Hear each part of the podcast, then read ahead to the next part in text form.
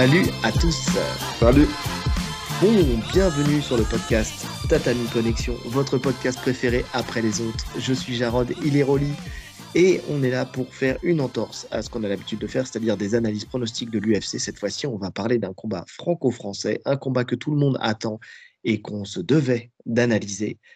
Le combat main event du PFL Paris qui aura lieu le 7 mars à l'accord Hotel Arena avec Cédric Doumbé versus euh, Baizangour Shamsouzinov, qu'on appellera Baki tout le long du podcast parce que ça sera beaucoup plus simple comme ça, euh, dans la catégorie des mi-moyens. Donc, euh, combat que tout le monde attend parce que bah, combat, combat justement où le perdant aura tout perdu.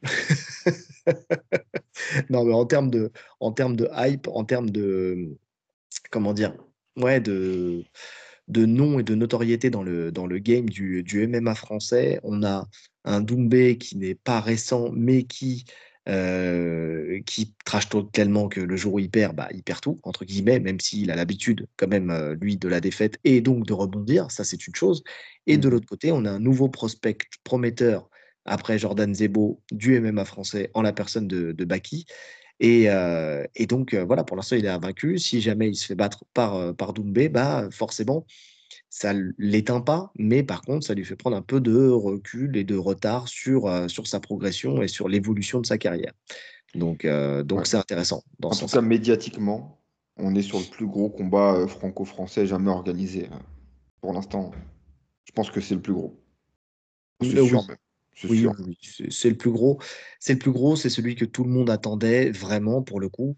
Euh, oui, c'est celui, euh, c'est celui vraiment qui va, qui fait parler de toute façon. On le sait, on le voit. Hein. dès que tu mets Baki Doumbé dans un titre, tu as l'assurance d'avoir des vues et tu as l'assurance d'avoir des likes.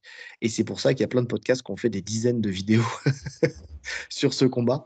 Nous, on essaye de rester, euh, de rester un peu plus, un peu plus soft, hein, de toute façon, parce qu'on a parlé pour parler et ça sert à rien. Donc, on va essayer de rester dans ce qu'on sait faire, c'est-à-dire d'analyser le mieux possible ce combat euh, et, de voir les forces et les faiblesses de chacun pour essayer de, déterminer, ce qui va être très compliqué, un potentiel vainqueur. Et Dieu sait, comme vous savez, qu'à quel point on est claqué dans les pronostics euh, pour ce combat, euh, qui nous hype vraiment. Et encore plus, moi, depuis que j'ai analysé. Donc, donc, ouais, non, pour le coup, pour le coup, c'est intéressant. C'est intéressant. Ouais. On commence. Tell of the tape. Tell of the tape, comme d'habitude, avec un. On va commencer avec Baki. Euh, Baki, euh, pourquoi on commence par lui? Bah Parce que c'est le premier à qui j'ai trouvé la longe, donc euh, bah, je l'ai mis en premier, tout simplement. Il n'y a, pas de... y a pas de pile ou face hein, sur l'histoire, il n'y a pas de champion, il n'y a rien du tout. Donc donc c'est vraiment ça. On pourrait dire que c'est parce que c'est lui qui a le plus d'ancienneté dans le MMA, entre guillemets.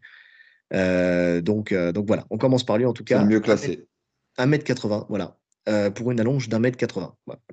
Ratio, enfin, le, mec est proportionné. Carré, carrure 1m80. il, y a tout, il y a tout qui est proportionné.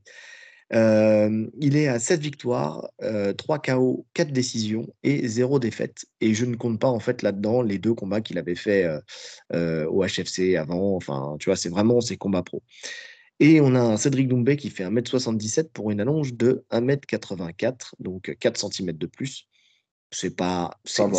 Ça va. C'est plus grand, mais c'est pas non plus euh, une allonge de fou en plus. Quoi. Euh, et en termes d'expérience, on est sur 5 victoires, 5 KO, 0 défaite. Donc quand on retire. Euh, alors déjà, moi, le premier constat que je fais quand je fais le Tale of the Tape, c'est qu'on parle d'une expérience en MMA beaucoup plus importante de la part de Baki. Quand on regarde, il a fait deux combats de plus, quoi. Véritablement en professionnel. Ouais, après j'avais vu une stat, il y a aussi le temps passé dans la cage qui rentre en compte. D'accord. dans ce cas-là, Nganou, euh, en parlant de temps passé dans une cage, le mec, euh, ça veut dire que Baki a plus d'expérience que lui. tu vois? Ouais, mais quand je dis temps passé dans une cage, c'est aussi euh, être confronté à plein de situations différentes. En fait, plus tu restes longtemps dans la cage, plus tu es exposé à des situations, tu vois. Donc, euh, je redis, euh, Nganou, bah, qui a plus d'expérience que lui. ah, mais Nganou, il a quand même connu, euh, il a connu la défaite. Non, je, plaisante, je plaisante quand je dis ça. Non, bien sûr, il a connu pas mal de choses. Il a connu les, deux combats contre, enfin, surtout le premier combat contre Stipe et le combat contre Gann, où effectivement, il y a eu plus de, plus de variété. Contre Derek Lewis. Non, oh, mais, tu ah, bah, parles d'expérience pourquoi? Ouais, c'est une expérience, ouais, oui, c'est une expérience. C'est surtout pour nous, c'était une expérience. Ah, je vais te dire une expérience qu'on ne veut pas revivre, mais non, on ne veut pas la revivre par contre. Non, non, on l'a vécu une fois, c'est bon. Mais ce combat-là, tu sais que j'y pense même plus. Je, ne le compte même plus. Il... tout le monde l'a oublié. Mais bien sûr, d'un côté comme de l'autre. La dernière fois que, quelqu'un en a parlé justement pour une analyse, et là on est en train de faire une digression de malade, mais quand la dernière fois que quelqu'un a parlé de ça, mais, mais pourquoi? Pourquoi on le remet sur la table? Comme tu viens de le faire là d'ailleurs. Pourquoi tu le remets sur la table? Il ne doit plus exister ce combat. Il n'a jamais existé. Mais, mais même à l'instant T, il n'existait pas le combat.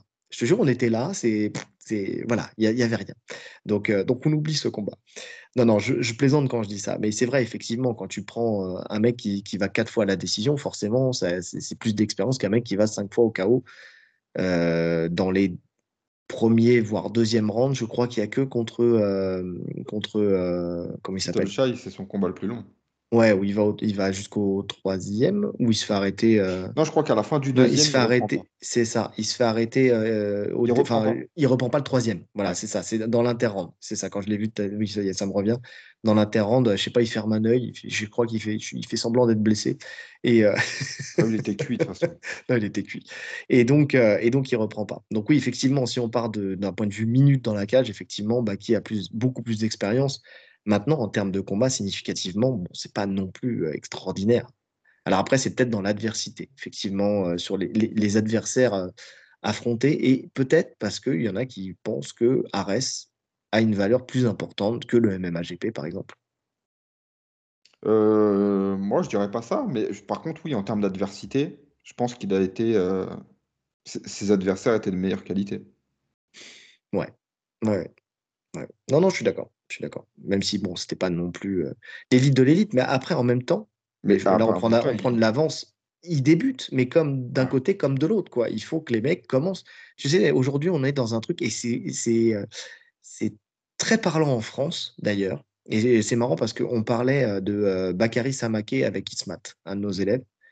Et justement, il me demandait mon avis sur le combat que je n'ai pas vu, parce que, parce que je, ah, je l'ai vu je m'en tamponne, moi personnellement, euh, parce que s'il avait, il n'était pas passé euh, chez euh, Greg MMA et, et encore, si ça n'avait pas fait autant de bruit, parce que j'avais même pas regardé cette vidéo-là, je ne saurais même pas qui est Bakary Samake, déjà de base. Mais, mais ce que je veux dire par là, c'est que tu vois, j'ai vraiment, c'est ce que je lui ai dit, en France, on a ce truc de vouloir faire monter trop rapidement les combattants tu sais, par rapport aux États-Unis où les mecs charbonnent, tu sais, prennent le temps de se faire de l'expérience. Aujourd'hui, nous, on veut que les mecs soient tout de suite face à l'élite, soient face aux meilleurs, face au... et, quitte à se cramer les ailes. Et après, on s'étonne qu'on ne performe pas. Euh, on l'a vu avec euh, Tony Yoka, par exemple, hein, qui, est, monté. Euh, alors, lui, c'est pas forcément sur l'adversité, mais sur la médiatisation. Enfin, tu sais, le fait de, se mettre une pression monstre tout de suite et derrière de, de, ne pas forcément aller au bout de ce qu'il aurait pu faire, tu vois parce que ça va trop vite, trop tôt. On le voit avec, euh, avec euh, merde, comment ils s'appellent les deux boxeurs taille, les deux frères. les deux frères. Oui, mais oui, euh, Bouche la game. non, n'importe quoi, qu'est-ce que je raconte? Ah, Bouganem. Bouganem. C'est des Belges. non, mais oui, c'est des Belges, mais, mais qui sont très connus sur le sol français et qui, tu vois, c'est pareil. Sous prétexte qu'ils ont déjà un nom, tu sais, on veut les voir tout de suite face à l'élite. On, les, on les médiatise déjà beaucoup, énormément, très vite, très tôt, tu vois. Donc, donc ouais, non, ça, ça va trop vite. Après, bon, c'est vrai qu'on a d'un côté un Doumbé qui, euh, lui, s'est médiatisé tout seul en disant euh, qu'il tapait euh, le top 5 de l'UFC. On est d'accord. On est d'accord. Mais bon, il a déjà une carrière derrière lui. On va pas prendre trop d'avance, on en parlera tout à l'heure. Mais en tout cas, voilà, on veut, on veut tout de suite, tu sais, comparer déjà les. Je parle de, du pour le Tale of the Tape. On veut déjà comparer, en fait, des niveaux de pratique et d'expérience alors que les mecs sont deux débutants en pro, entre guillemets. En MMA, ouais. Tu vois? Ils sont au tout début de leur carrière. Donc, euh, donc voilà, tranquille, allons-y tranquille. Je pense que s'il y a des choses à dire, c'est pas forcément sur l'adversité, enfin sur le sur, euh, sur l'expérience qui est, pas assez significative, mais plutôt sur leur niveau, sur leur technique. Et on va rentrer dans la technique. Et comme d'habitude, on va commencer par la boxe et on va commencer par Baki. Donc Baki, c'est une boxe qui est adaptée à son jeu de, lutteur, en fait, tout simplement, déjà pour commencer. C'est euh, très explosif, il y a du in, in and out. Euh, et son arme favorite, en vrai, c'est le jab. C'est vraiment l'arme qu'il utilise le plus en avançant. Il va, il va bondir sur son adversaire. Il a un bon jab. Hein. Très relâché, très rapide. Ouais, il est relâché, il est rapide, il est précis. il fait du dégât, il fait du dégât, physique, il marque. Par contre, tu tu sens pas, de danger dessus. Il va te marquer, mais tu vas pas sentir de danger, véritablement, tu sais? Ah, il va pas te sécher sur un jump? Non, pas du tout, mais même pas même pas te mettre sur les fesses, quoi. Tu vois? C'est vraiment pas vraiment pas sa force. Mais de toute façon, quelle que soit «la frappe» entre guillemets et ça, on en parlera. Heu, ce jab lui sert de de camouflage aussi de son gros on va dire sa grosse botte secrète qu'il avait expliqué en plus dans une vidéo, je crois que c'était sur la sueur ou je sais plus où où où il explique en fait qu'il envoie le jab en feinte pour envoyer son crochet. Ouais, c'est ça, gazelle punch, exactement. Pour envoyer son crochet du bras avant. Ouais. Sauf que ce crochet, il l'envoie en sautant, tu sais, vers l'avant Ah bah, c'est ça, gazelle punch. C'est tu tu sautes, heu, tu sautes vers la tu tu sautes pour casser la distance en mettant ton crochet. D'accord. OK, j'entends. Effectivement, ça touche, mais ça développe pas de puissance non plus. En fait, moi, j'ai la première chose que je remarque, quand je parle juste de ces 2 armes-là, de son jab et de son extension du jab avec le le gazelle punch, c'est que dans les 2 cas, limite, il a pas ses appuis forts au sol. Donc vu qu'il a pas d'appui fort au sol, forcément, il développe beaucoup moins de puissance que s'il était vraiment ancré et que parce qu'on sait que la puissance d'une frappe part de de l'ancrage au sol des jambes. Donc déjà, quand tu sais qu'il il fait la moitié de ses coups en explosant sur l'adversaire et en sautant, déjà, tu sais que tu comprends déjà pourquoi il y a pas forcément un pouvoir de chaos De déjà sur ces frappes-là, tu vois? Déjà pour commencer. Donc heu, donc ouais, il y a déjà ce ce pro ce ce cette première chose-là. Ensuite, heu, sinon il envoie beaucoup son bras arrière, heu, crochet large, en cassant la distance. Ça c'est, alors soit il casse la distance, soit c'est en contre, enfin tu sais, heu, en contre synchrone où il va il va esquiver pour frapper, pour frapper dans le avec son bras arrière. Ça aussi, typique des lutteurs, ça permet de rentrer et de casser la Mmh mh. distance. Donc heu, donc pour venir au contact après derrière, parce que lui en plus son jeu c'est beaucoup de coller à la cage. Donc heu, donc ouais, c'est intéressant, enfin c'est classique en vrai pour, heu, pour un mec comme lui de son style. Ouais, il il a une bonne boxe anglaise, hein. En fait, tu sens qu'il fait qu'il fait beaucoup d'anglaise. Il a un style d'anglaise très marqué. Il kick quand même, Oui, pas alors, des front kicks, il met pas mal de front kicks. oui, à la tête aussi. À la tête aussi. Son front kick jambe avant, il est un peu mollasson, je trouve. D'ailleurs, Ouais. ce sera dangereux contre Doumbé qui saisit, heu, tous les kicks Mmh mh. systématiquement. Heu, high kick aussi, il envoie. Pas tant que ça, mais il peut envoyer. Ouais, il privilégie ligne basse, ligne médiane, heu, sur le les coups de pied circulaires. High kick en fait, il l'envoie, mais tu sens quand même qu'il a plus de mal à trouver son équilibre sur le high kick. Tu Ouais, sais? ouais, non, Parce que c'est quand pas c'est pas fou, le high Ouais, kick. parce que quand tu envoies le high kick, tu sais, tu es obligé de te pencher, pour, bah, en fait, tu fais l'équilibrage, hein, en fait, ton ton haut du corps se baisse pour que le high kick monte et tu sens que que ça ouais, ça colle pas avec son physique aussi, avec sa physionomie, tu vois? Il est très carré, très trapu et il a du mal à dé à à arriver à se pencher pour envoyer son high kick, de cette manière-là, tu vois? Ouais. Donc donc il y a ça. Front kick au visage, j'ai noté qu'avec un Doumbé, quand même, qui a la tête en avant, c'est une arme, c'est une arme potentielle. Bon, maintenant, Doumbé a un excellent coup d'œil, donc bon, j'ai du mal quand même à le voir se faire sécher sur ce high kick et surtout que sur enfin, oui, on peut le considérer comme un high kick, front kick au visage, heu, surtout que sinon on l'a vu, lui, il l'a vu, il l'a décortiqué, hein. On va pas se mentir, la boxe, heu, de de de Baki, je pense qu'elle est lue et digérée déjà, d'ores et déjà par, heu, par Doumbé. C'est quand même un un boxeur d'élite, donc donc c'est pas une boxe qui est non pas non plus très, très variée. Donc normalement, déjà niveau boxe, il sait exactement ce qui va se passer et heu, je pense qu'il a déjà toutes les défenses dans la besace pour pouvoir, heu, contrer le le jeu en boxe de de Baki. En plus, le truc, c'est que, heu, on verra après, mais le style de Doumbé, ça correspond parfaitement à ce que Baki fait, dans ses attaques, en fait. Il a déjà tous les contres, il les a déjà dans dans son jeu, en fait. Bien sûr, bien sûr. Et qu'est-ce que je voulais dire? Et c'est vrai que tu l'as dit, c'est un boxe anglaise qui est qui est qui est bonne et c'est vrai. On le voit à la patte d'ours où il a un jeu qui est varié. On le voit, hein, travail au corps, ça remonte, crochet, uppercut et tout ça. Et puis on le voit quand, quand il a combattu avec, j'ai juste vu ce passage-là avec Rust, tu sais, de la sueur, où, où il vient et il varie les zones de frappe, mais contre un Rust qui n'a pas le niveau d'un combattant pro non plus, tu vois? Et en fait, effectivement, il a une boxe qui est variée à la patte d'ours, mais mais ça ne se retranscrit pas dans la cage. Ouais. Tu vois? Parce que tu peux très bien faire des trucs extraordinaires quand tu es es à la patte d'ours ou au sac. Maintenant, le retranscrire dans la cage, c'est une autre chose quand tu as un adversaire qui a du répondant derrière, qui va fermer des portes aussi. Tu vois? Parce que c'est ça aussi, c'est trouver les ouvertures, c'est de créer les ouvertures Et, faut, et faire des frappes au corps à la patte d'ours quand le mec te laisse les ouvertures, c'est autre chose que d'aller chercher l'ouverture. Donc euh, maintenant, maintenant, il a dit dans une interview comme quoi il n'avait pas encore tout montré de son jeu parce qu'il n'avait pas eu besoin de tout montrer de son jeu. Alors il précisait pas si c'était en boxe, au sol ou en lutte, mais, euh, mais bon, peut-être qu'il est capable de le faire quand même dans la cage, qu'il a juste pas eu besoin et qu'il a juste, juste en, en, plaçant son jab, sa droite, en crochet large et euh, ses quelques kicks, ça suffisait en fait pour, euh, pour pouvoir imposer son jeu ensuite de lutte dans la cage. C'est possible pour aussi. Le, pour le coup, sur ça, je veux bien le croire. Parce que c'est vrai que tu vois que sur ces combats, tu as l'impression qu'il vraiment il force pas en fait. Il est vraiment en totale domination. Sur le jab, tu as l'impression qu'il s'amuse à rentrer son jab à chaque fois. Il, prend plaisir à, mettre ce jab. Donc, non, tu as l'impression qu'il récite ses gammes en fait dans ses combats. Et c'est ça en fait qui est compliqué à analyser. C'est que, comme on, comme on s'était dit, on les a jamais vus dans le dur, ni l'un ni l'autre. Donc, on ne sait pas de quoi ils sont vraiment capables. On ne sait pas jusqu'à quel point ils peuvent hausser leur niveau. Alors, euh, on les a jamais vus dans le dur. Baki, oui. Toumbé, oui, en MMA. Oui, on l'a vu dans le dur en, kick. Donc on sait euh, qu'il peut se transcender et améliorer son niveau, tu sais, à accélérer euh, quand même dans l'adversité. Non, non, ça, bah, bien sûr, Oui, non, mais parce qu'il y a, cette, réalité-là quand même.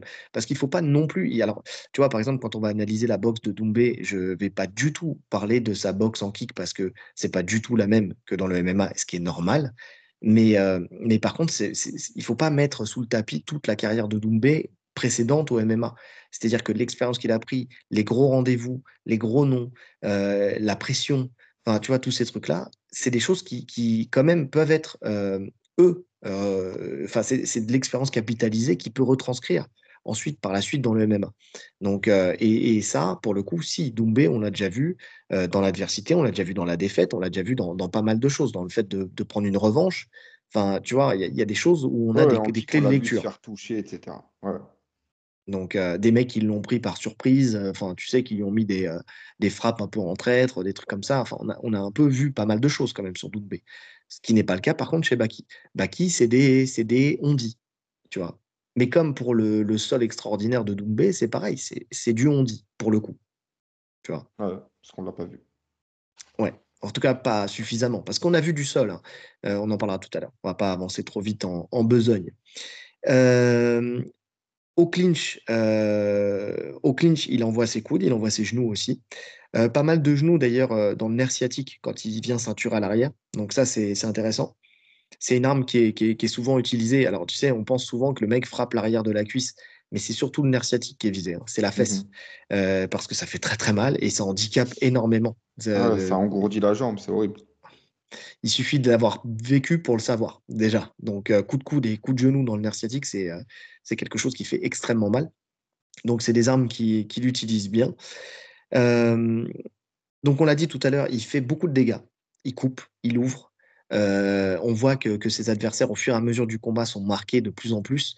Mais par contre, il n'a jamais mis KO personne. Donc, et, et, je ne pense pas que ça soit juste parce qu'il voulait capitaliser du temps dans la cage, mais parce qu'il n'a pas ce pouvoir de KO. C'est, le chaos, c'est inné. Hein. C'est, on est avec. On peut travailler pour améliorer sa force de frappe avec un meilleur positionnement, avec une meilleure, une meilleure qualité de frappe, mais on n'aura jamais du chaos power si on n'est pas né avec. Après, le truc que je trouve bizarre, c'est qu'il met quand même des KO d'entraînement avec, tout, avec les, différentes vidéos qu'on tournait et contre des combattants pro, tu vois. Donc c'est qu'il peut mettre KO. Ouais, ouais, ouais, ouais. Ouais, mais après, tu sais, tu es, le premier à dire, j'y repensé à ça quand je faisais l'analyse, et tu es le premier à dire que l'entraînement et, euh, et le, la cage, c'est pas la même chose. Tu sais, encore une fois, quand on l'a déjà dit, être, euh, être en capacité d'accueillir une frappe, tu sais, quand tu es dans la cage, tu es en capacité d'accueillir une frappe. Donc, ça veut dire que tu es là, tu es concentré. À... Voilà, c'est ça. À, euh, à l'entraînement, tu peux très bien être dans un moment où tu es relâché, détente, boum, t'en prends un, tu tombes. Tu vois, c'est comme, euh, je vais te citer un exemple, une transposition sur le jiu-jitsu brésilien, les clés de cheville. Tu vois, combien on a d'élèves à qui maintenant j'interdis les clés de cheville parce que effectivement ils en mettaient à l'entraînement, mais dès qu'ils arrivaient en compétition, ils attaquaient la clé de cheville et ça ne passait jamais. Parce que là, les personnes, elles n'ont pas envie de taper, parce qu'elles savent que derrière le combat, il est terminé et que la compétition, elle est terminée. C'est pas comme à l'entraînement où tu te dis, ah, je vais pas me blesser, tu vois. Donc, euh, donc tu peux taper plus vite. C'est la même chose, tu vois. Et, effectivement, alors il y a quelques vidéos que j'ai pas vues d'ailleurs. toi, tu les as vues, les, vidéos? Oui, il met KO ouais. ouais. Et, euh, et c'est quoi sur High En plus, je crois qu'il y en a un, ça. En a un sur High Kick, ouais. Ouais. Donc, euh, donc oui, non, c'est possible. C'est possible. C'est très possible qu'il y ait ça, mais pour moi, la seule vérité, pour moi, c'est dans la cage. La seule vérité, c'est dans la cage. C'est comme Doumbé qui dit qu'il est capable de mettre des guillotines et des bras à tête. Je ne l'ai pas vu encore. Pour moi, la seule vérité, c'est quand il le mettra dans la cage. Non, je suis d'accord sur ce point. Donc, euh, donc voilà. Après, il met des TKO. Hein. TKO, euh, tu vois, son dernier combat contre, euh, contre le, l'ex Escudero, l'ex UFC de 2015 qui, qui, sortait d'un barbecue pour aller combattre contre lui. c'est vrai que c'est compliqué. Hein. Bah, c'est moi, je l'ai vu en live, j'étais, j'étais au rang numéro 2, ah, j'étais en bord de cage.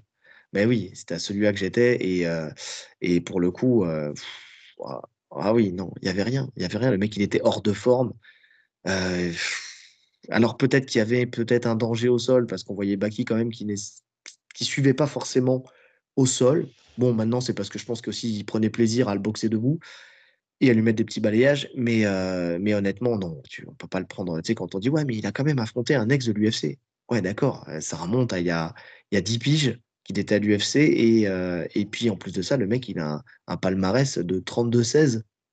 Enfin, 32-16, c'est plutôt euh, le, un code du Minitel de l'époque qu'un palmarès. C'est, euh, ah, mais il n'avait jamais été finalisé de toute sa carrière. Ouais, mais là, il a, il a, là, il a été arrêté par l'arbitre, mais parce qu'il était hors de forme.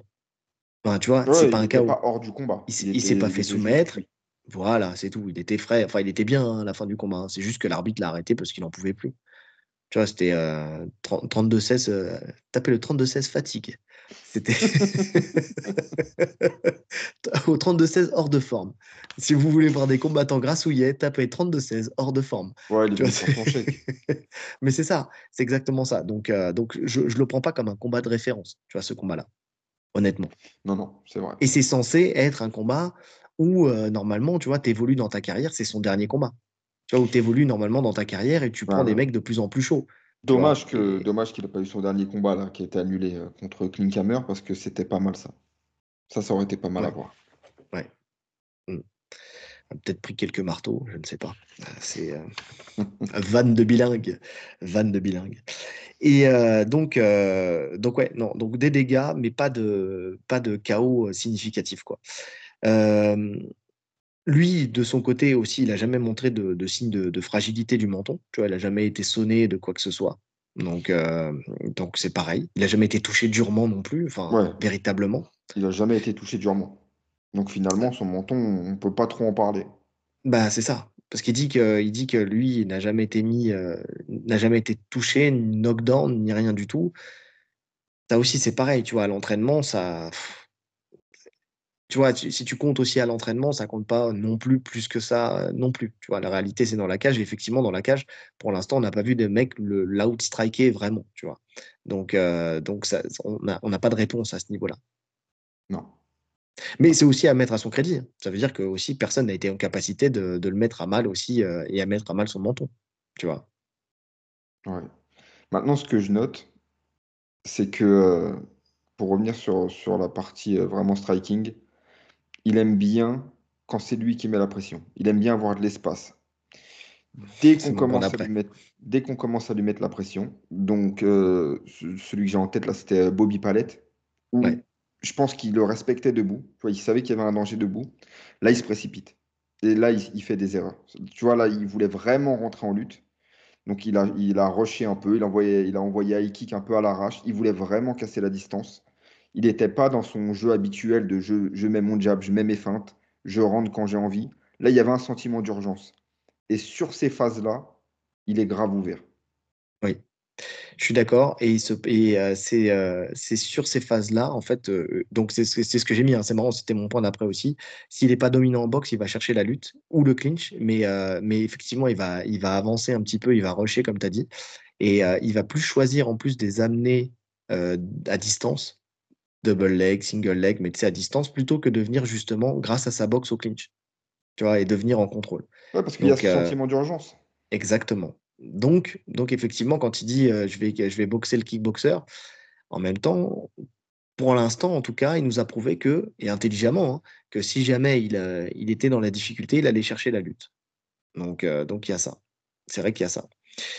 Donc on va voir, on va voir le 7. J'ai hâte de voir ça. Et même s'il a progressé en lutte, j'ai hâte de voir parce que progresser en lutte, c'est pas rattraper un niveau top mondial, tu vois. Donc, donc il faut voir ça. dernier point, je sais pas, enfin si tu en as d'autres toi, mais moi dernier point que j'ai remarqué, lui comme Doumbé choisissent de de, de, comment dire, de d'esquiver les low kicks plutôt que de les checker. Mmh tu vois. Les deux choisissent d'enlever la jambe ou de faire un petit pas de retrait, un petit saut de retrait pour, euh, pour éviter de les prendre. Ouais. Donc, euh, donc c'est intéressant parce que euh, je ne sais plus qui j'ai entendu qui disait ça quand il va prendre son premier calf kick. Mais pour l'instant, en tout cas, à moins que le setup soit bien fait, et c'est vrai qu'avec un Doumbé, il sait comment amener, amener une frappe tu vois, de, de jambes efficace. même si on a vu. Doumbé, il ne met, pas spécialement de calf kick, hein, Doumbé. Hein. Non, de, mais même de low kick, tu vois. Euh, il, sait, il sait euh, mettre un setup pour toucher, mais la plupart du temps, il les envoie en isolé. C'est plus histoire d'envoyer et de, camoufler l'anglaise, parce qu'il est plus en anglaise, que, euh, qu'autre chose. Mais par contre, par contre, voilà, on sait que, que Baki, Baki recule. et, juste une chose aussi, c'est sur sa posture. Il est très très droit dans sa posture, Baki. Et, et, comment, et je trouve, à mon goût, quand même, que sa protection niveau du visage, elle n'est pas bonne. Je suis d'accord. Il a souvent, il a un point et son point arrière, il le met souvent de l'autre côté du visage. Ce qui fait qu'en fait, il a les deux points du même côté de, sa tête et il est complètement euh, ouvert de l'autre côté. Donc, euh, il a ce truc, en fait, il a un tic où il a sa tête qui bouge, tu sais, qui, qui va sur le côté. Et, euh, et, souvent, son visage, il est complètement à découvert. Mais très souvent même. Mais même sur ses attaques. Hein. Oui. en fait, toutes les attaques qu'il fait, il est ouvert.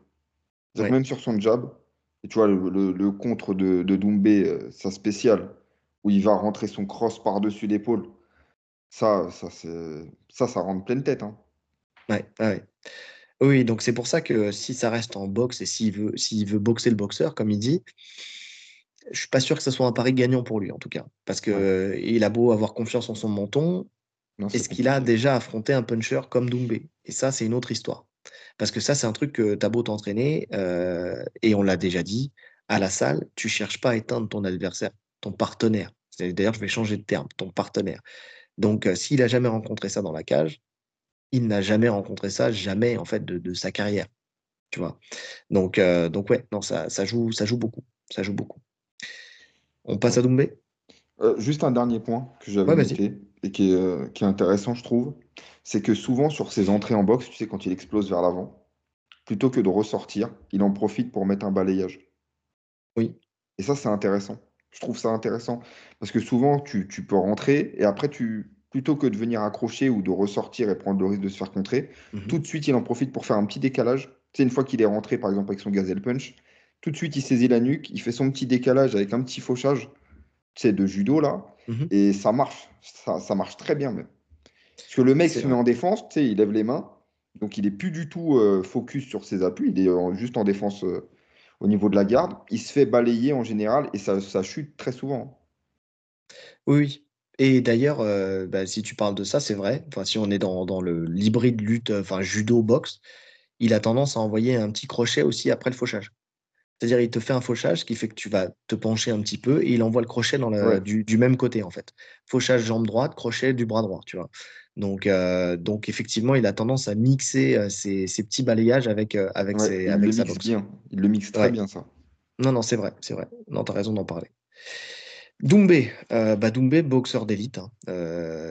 top 5 mondial kickboxing. Enfin, franchement, voilà, hein, en termes de kick, on peut pas faire mieux. Enfin, on peut toujours faire mieux, mais en tout cas, on est vraiment dans l'élite de la boxe, de la boxe mondiale.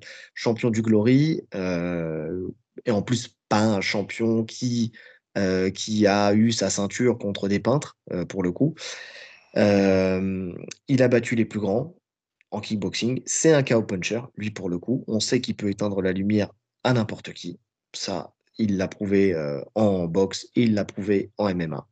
Il a, il a de la foudre dans les points.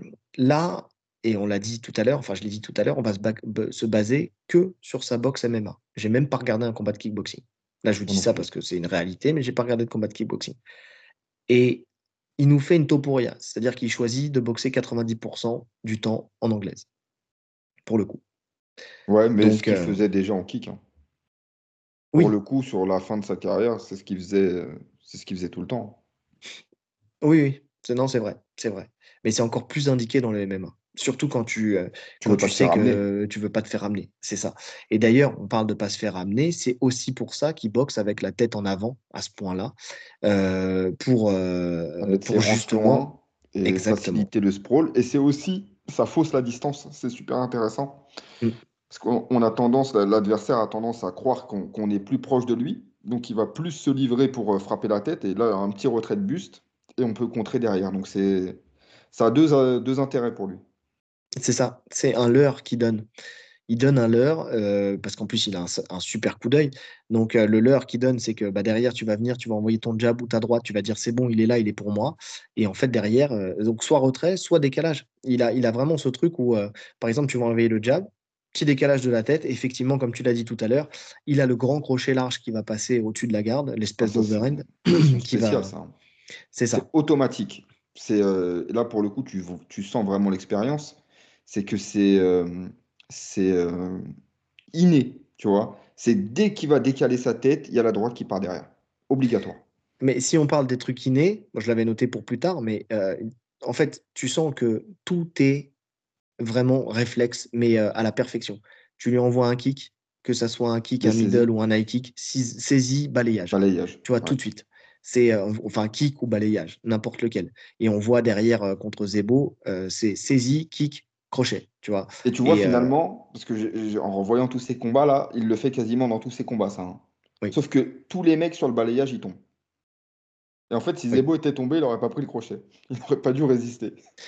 Oui, c'est ça, c'est ça. C'est en voulant reprendre son équilibre, tu vois, qui, prend le crochet, mais sinon, s'il se fait faucher, il prend pas le crochet. Hein. Ouais.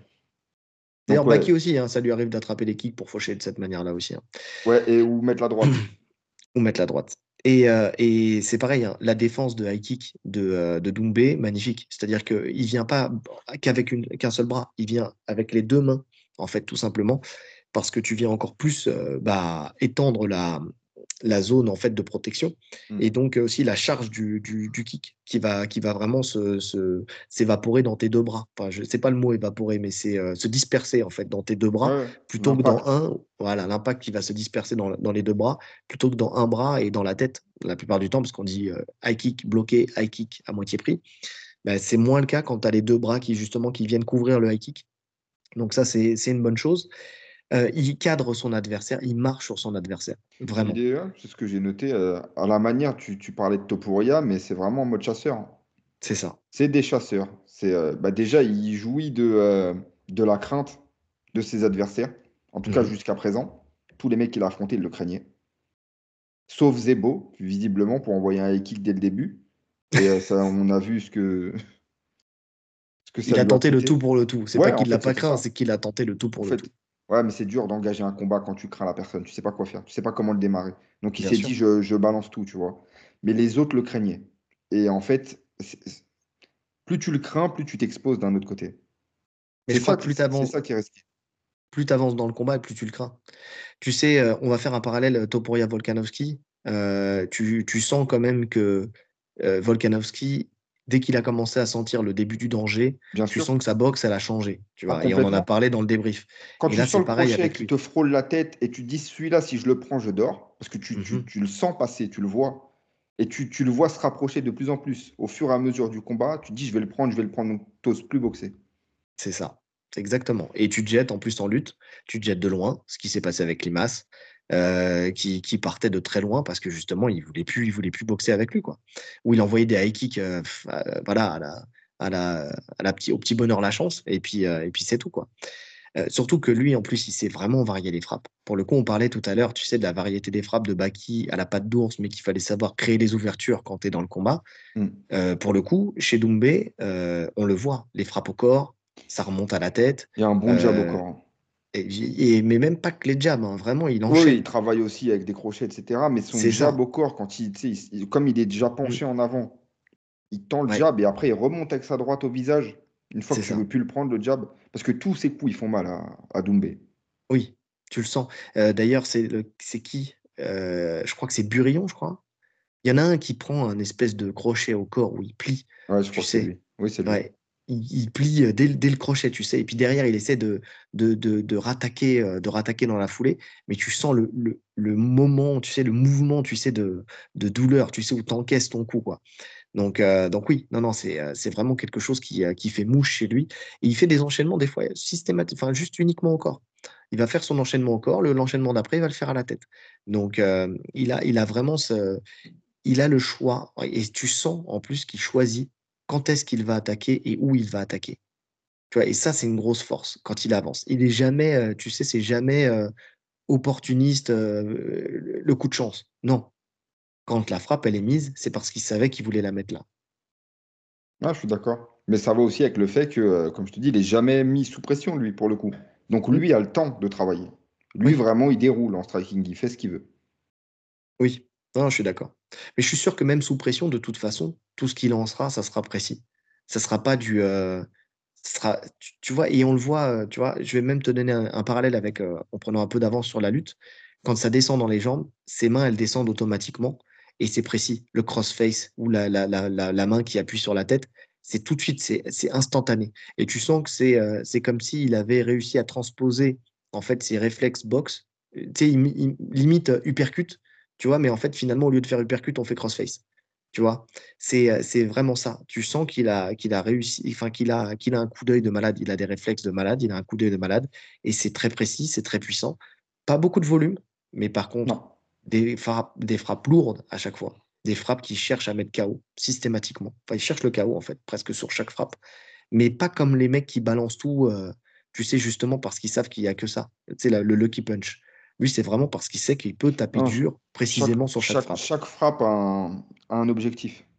Oui, Quand il frappe au corps, c'est un objectif, c'est pour ouvrir au visage, c'est euh, bah, l'élite, hein, comme tu l'as dit. Debout, c'est l'élite, franchement. Et après, au niveau des kicks, comme tu as dit, low kick sans engager la hanche, tu sais, il le Mm. balance tout droit. Comme ça, non, plus- il expose pas ses hanches euh, sur un double leg ou, euh, ou un truc comme ça. Ça va très vite. Il n'y a pas énormément d'impact, mais bon, on sait maintenant que dans le MMA, euh, il y, en a pas mal qui utilisent ce type de low kick et que ça fait quand même Mhm. mal à répétition. hein. Surtout qu'on sait qu'il frappe fort. Donc, euh, même s'il met pas la hanche, je pense qu'il faut pas en prendre trop non plus. oui. Donc, euh, non, non, c'est, euh, il a, il a vraiment bien adapté sa boxe au MMA. Et tu sens une, une évolution hein, par rapport à ses premiers combats et par rapport à, à ses derniers. Là, il est vraiment à l'aise. Il a passé un cap lui aussi Mais parce qu'il a confiance dans ses défenses de lutte aussi. Petit à petit, il a pris confiance dans ses défenses de lutte parce que dans ses combats, il a, il été éprouvé aussi sur des double legs, sur des single legs, sur tous ces trucs-là. Et, et force est de constater qu'il a su très bien réagir. Euh, niveau défense, euh, il a un super coup d'œil. Tu sens qu'il voit presque tout venir. Vraiment. Euh, il esquive les low kicks plutôt que, de les checker, tout comme Baki, on l'a dit. Le seul truc où le combat où il a pris pour moi le, coup le plus risqué, on va dire, c'est contre Shy quand il prenait les coups de coude retournés. Tu vois, comme il avait la tête en avant, euh, il y en avait qui étaient esquivés, il y en a qui l'a pris. Il y en a un où il a fait euh, justement adaptation, il a envoyé le coup de coude retourné parce qu'il savait qu'il allait l'envoyer, donc euh, il y a eu double coup de coude retourné. Il a même rigolé en disant, tu vois, je te l'ai mis aussi, tu vois. Mais, mais c'est vrai que c'est c'est un truc. Et Des quand tu sais que voilà, et quand tu sais que justement MMA Factory, ils ont tendance à travailler ce type de, de, de frappe, de coup de coude et tout ça, ça peut être quelque chose de lu et de, de travailler, et pourquoi pas, tu vois, de, de, de tenter la chance aussi à ce niveau-là. Tu vois, sur un, sur un coup de coude, euh, soit, tu sais, leur coup de coude, là, où ils viennent se pencher en avant, ou un coup de coude retourné. Écoute, pourquoi pas? Ça peut arriver. On a vu hein, des chaos comme ça. On a vu hier Rodriguez euh, faire, faire tomber euh, euh, Korean Zombie euh, comme ça avec un coup de coude remontant. Pourquoi pas, tu vois? Ouais. Faut se méfier de de, ça. de toute façon, ce genre de coup, ça surprend toujours. Donc, Ouais. Et euh, il a, il, il s'est fait frôler quand même sur un genou en sortie de clinch euh, contre, euh, bah, je crois contre Burillon. hein. Mm. Oui, Contre je Burillon. souviens. Tu sais, parce que quand, il rentre, quand tu rentres au clinch avec lui, il veut tellement, euh, tellement sortir qu'il va venir te repousser, il va, il va replacer sa tête sous la tienne. Donc, il peut exposer sa tête. Maintenant, il, est, euh, il a un menton de ouf quand même. Il a un menton de ouf, mais je ne trouve pas qu'il veuille sortir aussi vite que ça des, des clinches. Hein. Justement, contre, contre Burillon, il est resté au clinch. On en parlera tout à l'heure, mais, euh, mais il n'a pas cherché à, partir si vite que ça. Non, bah c'est peut-être pas contre lui alors. Parce que Burillon, c'est vrai qu'il le contre, c'est Doumbé qui le contrôle à, la cage. Mmh. oui.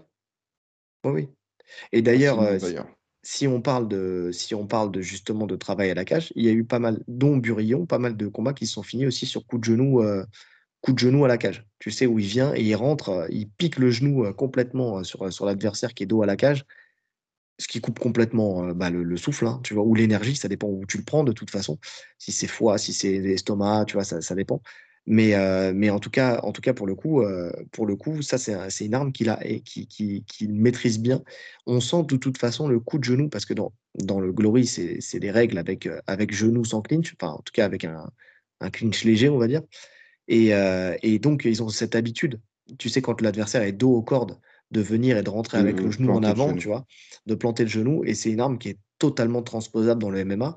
Et là, il a montré qu'elle était très efficace et qu'elle pouvait être le démarrage, l'enclencheur d'une fin de combat. Ouais. Non, mais sur chaque coup, sur chaque coup, c'est dangereux. Ouais. Est-ce que tu as quelque chose à rajouter? Non. Pour ce combat? Ah, pour ce combat, avantage Doumbé en striking. Je suis étonné. J'étais à deux doigts de dire Baki. Euh, parce que. non, non, avantage Doumbé, c'est sûr. Après, ça ne veut pas dire, encore une fois, ça reste du MMA. Hein, effectivement, quand Baki dit euh, on mixe avec la lutte et tout ça, donc on a vu un Connor tomber contre un. Contre un comment dire contre Habib, et tout ça. Oui, oui, oui, tu peux faire, tu peux faire l'ascenseur et tout ça, ouais, effectivement, effectivement. Mais n'oublions pas que le combat, c'est pas fini là-dessus. Donc, euh, tu peux faire l'ascenseur, mais tu peux aussi te faire outstriker euh, derrière. Donc, il peut, il, peut, euh, il peut très bien tomber KO, mais j'ai quand même du mal à le croire. Non, KO, j'ai beaucoup de mal à le croire. Après, prendre un knockdown. parce que, bon, après, Connor, c'est un déséquilibre qu'il prend. Ouais, Enfin, il prend un knockdown parce qu'il prend la frappe pleine tête. Oui, il, fait l'ascenseur, il tombe, il tombe à genoux, il revient. Il n'est pas sonné. Donc, c'est possible, ça. Ça, c'est possible. Tu vois, si, si tu arrives à instaurer la, parano sur la lutte, que tu l'as ramené une fois ou deux, et que vraiment il, il surengage sur les défenses de lutte, sur les feintes, oui, tu peux remonter avec son gazelle punch, par exemple. C'est descendre, mmh. remonter euh, en sautant, oui, tu peux le toucher, tu peux peut-être le, faire tomber, mais de là à le finir, en tout cas, KO net, non, j'y crois pas. Non, moi non plus. Moi non plus. Pour l'instant, en tout cas, il ne nous a pas montré, en tout cas, qu'il avait ce, potentiel de mettre KO sur, euh, sur une frappe. Tu vois, parce que là, on parlerait de, sur une frappe, tu vois. Maintenant, le, le, mettre KO sur un enchaînement et tout ça, ouais, non, j'ai du mal à voir. J'ai du mal à y croire. J'ai du mal à y croire. T'es KO peut-être c'est si tu le touches vraiment et que, et que l'arbitre arrête parce qu'il y a une grosse série au sol. Mais KO, euh, dormir, non, j'y crois pas du tout. Ouais.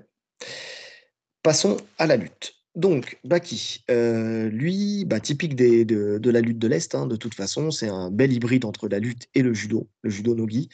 Euh, il se sert de sa boxe et particulièrement de son crochet, on l'a dit, euh, du bras arrière pour, pour entrer en lutte. il vient coller à la cage et ce qu'il fait, et ça c'est typique des judokas qui font du judo nogi, il prend l'over-under. Donc en fait, il prend l'over-under parce que c'est une saisie qui est, typique pour faire son petit balayage, en fait son sasae. en gros, l'idée c'est quoi? C'est qu'il va mettre une grosse pression côté over, donc bras du dessus. Il va mettre la pression pour que l'adversaire résiste. Et pendant qu'il résiste, en bout d'un moment, il va retirer cette pression, tirer le triceps, venir sous les selles, remonter, faire un mouvement de volant et mettre son petit pied en barrage au passage. C'est-à-dire que là où l'adversaire pourrait reprendre son appui, en fait, il lui supprime la possibilité de prendre l'appui et c'est là où il te fait chuter. Donc déjà, ça, c'est une arme qu'il utilise beaucoup à la cage. Ouais. Ouais, euh, tous les types de, fauchage de toute façon. Hein. Oui. Bah, pareil, euh, le truc qui fait bien aussi, c'est quand, euh, quand il te pousse à la cage pour te retirer un petit peu, pour que tes jambes se décollent de la cage et qu'il puisse rentrer en fait son petit crochetage derrière la cheville pour, euh, pour en fait t'amener à lui, t'aspirer et te faire, euh, te faire chuter. Tous ces petits trucs-là, euh, c'est ça, je crois qu'il l'avait fait d'ailleurs, parce que j'ai revu aussi le combat qu'il avait fait contre Greg MMA, parce que ça permet en fait d'avoir des caméras, plein d'angles et tout ça, d'être proche, de revoir la technique, ça va pas trop vite, tu vois. Et il lui fait ce petit, ce petit fauchage là. Mais tu sens un Greg MMA qui était, qui était dans l'attente, dans la crainte de ce balayage et qui était les deux jambes sur la même ligne. Tu vois, il n'était pas du tout collé à la cage avec les jambes vraiment collées à la cage. En gros, si tu veux éviter ce petit balayage-là, il faut vraiment que tu, te, que tu colles tes, pieds à la cage. Là, dans ce cas-là, il n'y a plus rien. C'est ce qu'a fait. moi, le conseil que je donne à, Doumbé, c'est de regarder Volkanovski, Issam Marachev 1 et de regarder en fait tout, tout ce qu'il met en place pour justement éviter ces crochetages-là. Tu vois, c'est le fait d'avoir les jambes vraiment collées, les chevilles, enfin vraiment les mollets, chevilles vraiment collés à la cage pour éviter en fait de, qu'un pied puisse passer en fait entre, entre la cage et, sa jambe. Donc, donc voilà, et de bien mettre l'accent sur, sur justement ce, cet over-under avec, avec des contrôles sur le, creux du coude, tu biceps, creux du coude, contrôle de la hanche. Tu vois, ces contrôles-là qui en fait l'empêchent d'actionner ces petits mouvements de hanche. En fait, c'est vraiment ça, ne pas le laisser tirer, donc contrôler, pas le poignet, parce que, parce que le poignet, tu peux, encore, tu peux encore actionner, mais vraiment au niveau du biceps, et contrôler la hanche pour éviter justement ces petits mouvements, il va te pousser, tirer ou te basculer, tu vois. Donc, et... Après, le, petit bémol de ces, de ces amenées, elles fonctionnent très bien, mais c'est que contrairement aux amenées de lutte, tu n'as pas de suivi derrière. C'est que très souvent, il fait chuter les mecs et il reste debout, lui, tu vois. Mmh, mmh. Donc, tu n'as pas le, le, passage dans la foulée, tu n'as pas le contrôle derrière. Oui, oui, je suis d'accord. Sur ces fauchages-là. Après, il fait, il fait, plein d'autres choses. Hein. Il y a un truc euh, euh, juste pour finir sur ce truc-là, parce que après tu vas changer de sujet. Euh, si il y a la suite quand il fait le justement celui en over-under où il a toujours l'underhook et puis il peut suivre après derrière. Par contre, effectivement, effectivement, les petits fauchages qu'il fait à la volée comme ça pour te faire perdre l'équilibre, c'est plus pour te boxer, comme on disait tout à l'heure, que, que, que, plus pour te, pour te suivre au sol. Quoi. Ouais. Un truc qu'il utilise beaucoup aussi, c'est euh, alors c'est plus en, réaction. C'est quand il réussit une première amenée et que l'adversaire est à la cage et qu'il se relève, il mhm. le laisse se relever. Et puis il vient mettre son genou euh, en barrage derrière ses jambes pour repartir dans l'autre sens. Tu vois ce que je veux dire? Exactement. en fait, il fait du va-et-vient. sacrifice arrière un peu. Ouais. En fait, il fait du va-et-vient, il t'emmène vers l'avant, vers l'arrière, vers l'avant, vers l'arrière. Ce que fait, euh, ce que fait d'ailleurs très bien Shimaev, on en avait parlé. Parce qu'il avait fait euh, contre, euh, contre Volkanovski, il l'a fait. Euh, Shimaev contre Volkanovski? Ah non, non, non, non, non, je, confonds avec Islam. Islam, il l'a fait. Islam, il l'a fait, mais Shimaev aussi le fait beaucoup. Et la différence, c'est que Shimaev le fait avec beaucoup plus de violence, tu sais, que, que lui, que, que Baki. Beaucoup plus de puissance aussi. De, de puissance, ouais, ouais, enfin, tu vois, c'est ça. Donc, euh, mais effectivement, c'est vraiment ce truc-là où tu viens, il t'emmène un peu vers l'avant, donc tu, tu, reprends ton appui, tu recules ton centre de gravité, et là, il en profite pour te tirer vers l'arrière avec la jambe en barrage pour que tu passes par-dessus sa jambe, en fait, et te faire chuter. Ouais, c'est toujours ces, ces petits, euh, ces petits en fait, euh, action-réaction pour que tu perdes ton équilibre vers l'avant, vers l'arrière, vers l'avant, vers l'arrière, et tu finisses par tomber au bout d'un moment, de toute façon. Ouais. C'est intéressant ce qu'il propose. Il a quand même pas mal d'options donc il a, une très bonne lutte gréco, puisqu'il mhm. contrôle le haut pour, pour tous ses fauchages. Il peut aussi shooter dans les jambes. Il en général, il a plutôt un bon timing, il est assez explosif. Mhm. Quand en double ou en single, il a les deux. Ouais, il a les deux. Et quand il rentre, ça, tombe. Hein. Même quand il t'amène à la cage, quand il te pousse et qu'il joint ses mains, tu sens qu'il est suffisamment puissant pour t'arracher. Donc tout ça, c'est des choses qu'il maîtrise quand même. Oui, même si pour moi, il a meilleur contrôle quand il est justement à la cage et qu'il vient t'emmener, ah, je veux dire ensuite après au sol, hein, que quand il attaque le, double leg ou le single leg, où là tu sens que le contrôle il est, il est moins fort après derrière. Tu vois, encore une fois, c'est un peu comme justement toutes ces, personnes-là, tu sais, qui ont cette lutte-là, ce, ce type de lutte-là, ils sont bien meilleurs dans le fauchage que dans le, que dans le shoot à proprement dit ils sont meilleurs, pas, pas dans le timing, mais dans, le, dans la suite du, du, travail. Tu sens que tu as plus de facilité à te relever quand le mec te shoot que, euh, que quand, euh, quand justement ils sont dans le, dans le fauchage, où mmh. là ils sont déjà collés à l'adversaire. Donc c'est plus facile de rester collé à l'adversaire. Euh, on a d'autres exemples, hein, même à l'UFC. Hein. Tu vois, un Colby Covington, par exemple, quand lui il vient shooter dans tes jambes, tu sais qu'il va te suivre jusqu'au bout, de jusqu'au bout de la cage. Tu vois? Ce qui n'est pas forcément le cas avec, euh, avec euh, justement euh, tous ces lutteurs dagestanais, tchétchènes, tu vois? Ah, c'est pas le même style de lutte. C'est pas le même style de lutte. Donc, donc ouais, ouais, ouais. non, c'est pour ça. C'est pour ça. Euh, ouais, je pense que j'ai. Euh, on a tout dit sur sa lutte. Hein. Mm. Ouais. Non, c'est c'est pas mal. Franchement, j'ai apprécié voir tous ces petits fauchages et tout. Parce que on, parle souvent du judo, mais on en voit très peu. Mais il a quand même un sacré judo. Hein. Il l'a très bien, retranscrit en MMA. Mm. Bah, d'ailleurs, c'est contre qui euh, qui fait aussi euh, une, belle amenée, un beau barrage. Euh, j'ai plus le nom japonais, mais tu sais, où il est bras sous l'aisselle, il prend le poignet justement, il fait un beau barrage et puis il l'emmène gentiment au sol. Je sais plus, c'est un des premiers combats que j'ai vu de, de, lui. Non, j'ai plus, je sais plus contre quel adversaire il fait ça. Mais même là où tu, tu pouvais t'attendre à un petit fauchage, mais non, il vient vraiment technique de judo pur et dur, avec un bon contrôle. En fait, le plus dur quand tu fais du judo nogi, c'est de transposer tes saisies, en fait. Euh, et, tu sens que lui, il le fait vraiment très bien.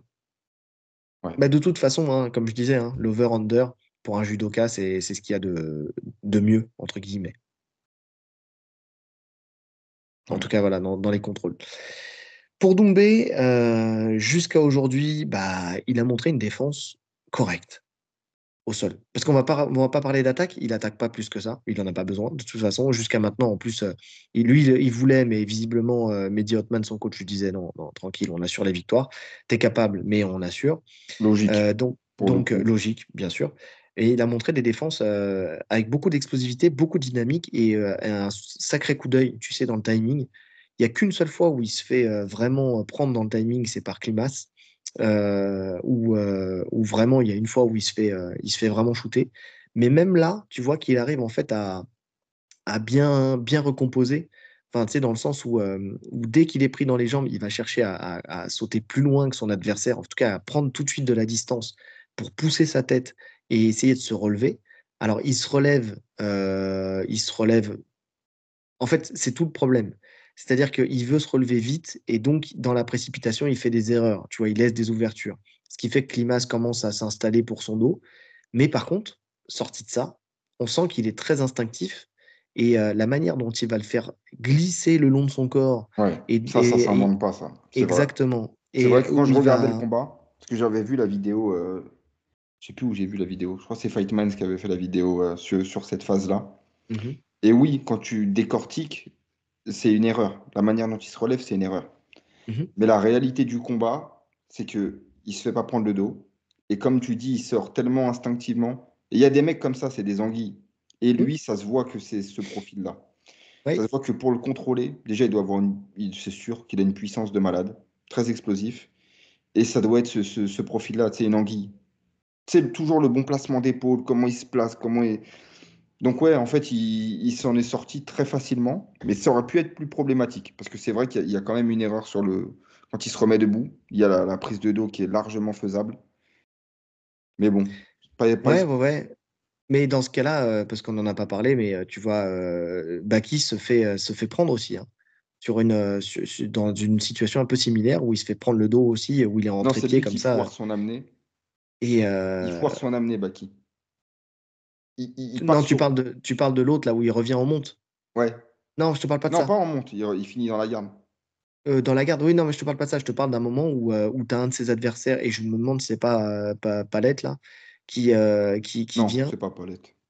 Il y a, y a un adversaire. Trois rounds sur le dos il y a un adversaire qui vient et qui arrive à le ceinturer. Mais c'est un, fait de match, hein, c'est rapide, je ne sais plus lequel c'est, où il, où il vient euh, arriver à passer derrière euh, Baki, qui, euh, et derrière, il, vient prendre le dos, sauf que le problème, c'est que ah, je crois attends je crois savoir pourquoi. Mais en fait Baki en fait le fait glisser en fait tout ça c'est celui-là que je te parle. C'est lui que je te parle. À la base ça parle d'une initiative de Baki hein. oui mais il part sur un truc après il y a un il y a, il y a, il y a un scramble et, il, se retrouve. Euh, il se retrouve dans son dos. Mais euh, pareil, tu sens que Baki réagit très bien. Par, euh, la réaction, est parfaite instinctivement. Par contre, Baki, un truc que j'ai pas dit et ça me fait, ça me fait y penser maintenant, il a souvent tendance à, ne pas, enfin, à faire une erreur dans la, le positionnement de son ceinturage. Il ceinture des fois beaucoup trop haut, c'est sous les aisselles quand il est derrière, dans certaines positions, ce qui fait qu'il perd son contrôle des fois trop facilement. Tu vois, au lieu de ceinturer à la hanche. Ouais, il il y a des moments non, non, non, debout, debout, heu, sur des contrôles où il est, heu, où il ceinture un peu trop haut et donc l'adversaire arrive à à revenir face et heu, il pourrait encore plus maximiser ses contrôles à à venir vraiment s'acharner à prendre la ligne de hanche plutôt que de de d'être sur la ligne d'épaule. Il y a plein de moments où il est et c'est des erreurs pour moi qui, heu, que que j'essaie de corriger chez les débutants, où tu viens contrôler en fait plus ligne d'épaule que ligne de hanche et où, en fait tu peux, si le mec gonfle un peu le dos, en fait tu perds tout quoi parce que tu es embarqué vers l'avant. Donc, heu, je l'ai vu, heu, je l'ai vu quelques fois, ces pertes-là de contrôle qui, heu, qui justement m'ont étonné, avec un mec qui normalement est très, très bon techniquement, tu vois? Dans dans son judo et dans sa lutte et je me suis dit: «Ça, c'est une erreur, je comprends pas qu'elle soit faite», tu vois? Donc ça, je reviens dessus parce que là là, c'est cette cette phase-là qui me fait penser à ça et j'avais oublié d'en parler, mais bon. Mais en tout cas, effectivement, Doumbé, il réagit, il réagit, heu, vraiment, heu, instinctivement et alors tu parles de la vidéo de Fight Minds, je l'ai vue en accéléré, parce que par manque de temps, le temps, on court toujours après, mais j'ai regardé en fait, vraiment les phases où il parlait, enfin il montrait en fait, où il décortiquait. Je me suis dit: «C'est un bon moyen». En fait, ils ont ils ont réussi, heu, franchement, on va être honnête, hein, ils ont pris des phases de combat, mais je m'attendais à avoir plus de phases de combat au sol, tu vois? Heu, ils en ont sélectionné quelques-unes, mais des ils ont pris surtout des phases où, il y a du bien et il y a surtout des erreurs parce que derrière, ils ont fait un travail, aussi pédagogique avec, Ouais, Brian. Boulan qui a expliqué, bah, voilà, là, il aurait dû faire ci, ça, ça. En fait, ils ont fait un un, un breakdown Ouais, finalement. Ils ont fait un breakdown d'une heure. C'est intéressant. Maintenant, ce que je reproche alors c'est intéressant, mais, heu, à la fois il, heu en fait, il parle du côté académique, tu vois? Le a effectivement, académiquement parlant, quand dans cette phase-là, quand, il y a il y a Klimas qui essaie de lui prendre le dos, alors il va l'amener, il va le ramener au sol et c'est vrai que le bras doit sortir très vite, tu sais, pour venir à la hanche et la tête. Sauf Mmh que quand tu tu comprends, en fait, que tu vois pas très bien l'action et que j'ai l'impression que le bras est coincé au début. C'est pas qu'il le sort pas vite, c'est qu'il il il sait que le bras doit sortir parce que, tu sais, ils ont mis ça sur un sur, heu, limite un manque de de, temps de réaction, enfin, tu sais, le temps de réaction qui est un peu trop long. Mais je pense pas parce qu'il sait exactement où il va. Parce que quand on voit que le bras n'arrive pas à sortir, quand tu regardes bien, sa tête sort en premier pour qu'il puisse changer un peu d'angle pour pouvoir après sortir le bras et le et le rentrer. Donc, heu, t en fait, il a essayé de sortir le bras, ça a été bloqué. Il a sorti la tête, ce qui a ce qui lui a fait tourner un peu son angle et pour pouvoir sortir le bras et venir le venir en contrôle. C'est pas c'est pas trop ça qui m'a le plus choqué, heu, dans ces phases-là. On en parlera au niveau du sol après. Il y a Ouais. il y a plutôt une erreur qu'il fait, qui est un peu plus dommageable pour le coup. Bref, heu, mais en tout cas, oui, il est il est très instinctif dans sa manière de défendre et dans le timing et tout ça et je trouve, moi, qu'il a qu'il est très intelligent dans sa manière de sprawler. Parce que déjà, il sait, contrairement à Topuria, tu sais, qu'il va toujours sprawler très, très fort, très, très loin. Oui. lui, des fois, il va juste enlever la la jambe en poussant la tête. Non, non, Donc, en c l'économie du mouvement c'est ce que c'est ce que je te disais, c'est que, hem, il ne surengage pas sur son sprawl. Non et par contre, quand il faut vraiment surengager, quand il sent que ça part fort et qu'il faut surengager, il le fait bien. Il sprawl loin, il sprawl avec les hanches qui frappent vraiment l'arrière de la tête de l'adversaire, donc vraiment il l'écrase dans le sol Ouais, et ce que j'ai a aimé des hanches puissantes. c'est ça et ce que j'ai aimé et je t'en ai parlé, heu, en off, c'est que et j'en ai parlé à Julien Casier là tout à l'heure de de Mandal aussi. On parlait justement de ce combat-là, Moi, c'est le contrôle de la tête que le j'aime. fait le fait qu'il non, moi ce qui ce qui me ce qui me plaît le plus, c'est qu'il sort de l'axe. Il va chercher la ligne de hanche, tu sais? À Oui, chaque fois, il tourne, il tourne mais instantanément, ce et qui très fait que, proprement en plus. Ce qui fait que derrière, si tu veux faire du chain wrestling, tu peux pas. Tu peux pas continuer ton action parce qu'en fait, il est déjà sorti de l'axe et en plus de ça parce qu'il me disait, heu, i heu, sur le travail de guillotine, tu sais, de de Mehdi, qui, heu, qui lui avait montré les guillotines, mais moi je préfère qu'il parte comme ça, plutôt qu'il attaque la guillotine en risquant de se retrouver dos, dos au sol. Là, le ouais, fait qu'il tourne, il il prend pas de risque et tu as même une phase de combat contre Burillon où, ça se relève et derrière, il essaye même de faucher, tu sais, dans le dans la foulée et ça, tu sens que quand il fait ça, il a déjà fait 80% du travail. Le fauchage, c'est les 20% qui restent qui va se travailler avec le temps, Ouais mais heu, mais en et tout il cas, est déjà, il ça, c'est ultra explosif en plus sur son, heu, sur son passage, hein. Mmh. À partir du moment où il sprawl, il part sur le côté, il est ultra explosif et par contre, quand il reste un peu, heu, en position de sprawl, il pense bien à placer la tête de l'adversaire sous ses hanches, tu sais, quand il commence à sortir. Il est très, heu, très minutieux sur ça Oui. et comme je te dis, tu vois bien qu'au niveau de de de ses jambes, de ses hanches, c'est très puissant. Donc je pense que quand il pèse avec sa hanche sur ta tête, tu bouges plus. Oui, non, c'est clair, c'est clair. Non, pour le coup, est très explosif. Encore une fois, il a un côté très félin dans sa manière de faire. Tu sais, bah, déjà dans sa manière de boxer, mais même dans sa manière de, défendre la lutte. Où vraiment, il va partir, il va partir de 0 à 100. Parce qu'en fait, 0 à 100, dans ses déplacements, il n'y a rien qui présage qu'il soit aussi rapide. Sais, c'est pas un mec qui, qui sautille, c'est pas un... tu sais, il avance calmement. Même sur ses jabs, hein, je les trouve pas ultra explosifs. Hein. Tu sais, il le met, mmh. mais c'est pas un mec qui explose. Par contre, quand il décide d'exploser, 0 à 100. Et sur les sprawls, c'est encore plus visible en fait. Sur les sprawls, c'est encore plus visible. On l'avait vu déjà sur les vidéos d'entraînement, mais encore une fois, bon, ça, on peut les prendre et puis les laisser parce que ça dépend qui va dans ses jambes aussi. Hein. Euh, surtout qu'on connaît quelques personnes qui ont été dans ces jambes, mais on sait que c'est pas non plus, euh, tu vois, top, top niveau, tu vois. Et, euh, donc, donc là, en combat, par contre, force est de constater que ça part. Et comme on parlait tout à l'heure que quand Baki est pris à partie sur la boxe et qu'il est dominé sur la boxe, il a tendance à shooter de loin. Bah moi, je trouve ça rassurant, en fait, parce que, parce que Baki peut le sprawler aussi de cette manière-là. Tu vois, et je trouve que justement les autres acceptaient un peu trop la lutte de Baki, tu vois, pour tomber, tomber dos au sol il y a plein de choses que j'ai vues, on verra pour le sol, mais chez les adversaires de Baki, où justement, c'est pas du tout transposable à ce que fait un Doumbé, en tout cas de ce qu'on a vu, tu vois. Parce que tout le monde dit, ouais, je peux le battre. on a vu le dernier en date, là, comment il s'appelle, là, Ibra TV, qui dit, oui, au sol, on sait pas, au sol, on sait pas. Mais je suis désolé, mais on sait. En fait, on sait. là, peu importe l'adversaire pour l'instant, même si c'est pas le top niveau qui a essayé de l'amener au sol, à chaque fois, non, au, une fois. sol, on ne sait pas. mais oui, mais pour, pour voir le sol, il faut l'amener. Ah non, je suis d'accord. Sur la lutte, tu vois, en fait, lutte, on a déjà des éléments de réponse. Mais bien sûr. Et même quand il tombe au sol, euh, on l'a vu là contre Climax, Climax euh, où euh, il, en fait, il réagit très très vite pour se relever de la bonne manière. Et il y a eu des phases de sol, mais en top position. La seule position où on ne l'a pas vu au sol, c'est quand il est en dessous. Mais au-dessus, on l'a vu au sol. On a vu les erreurs, on a vu les bons contrôles. On en parlera juste après. Mais en tout cas, on a vu, il y a des éléments. Il y a quand même des éléments. En fait, quand tu écoutes les gens, tu as l'impression qu'il n'a jamais mis une fesse au sol. Mais c'est faux. En combat, il a déjà été mis au sol et où il, a, il y a déjà eu des phases de sol. Là, sur son sprawl, quand il va derrière, c'est pour être dans le contrôle, pour frapper derrière. Exactement. Et, euh, et force est de constater qu'il le fait bien.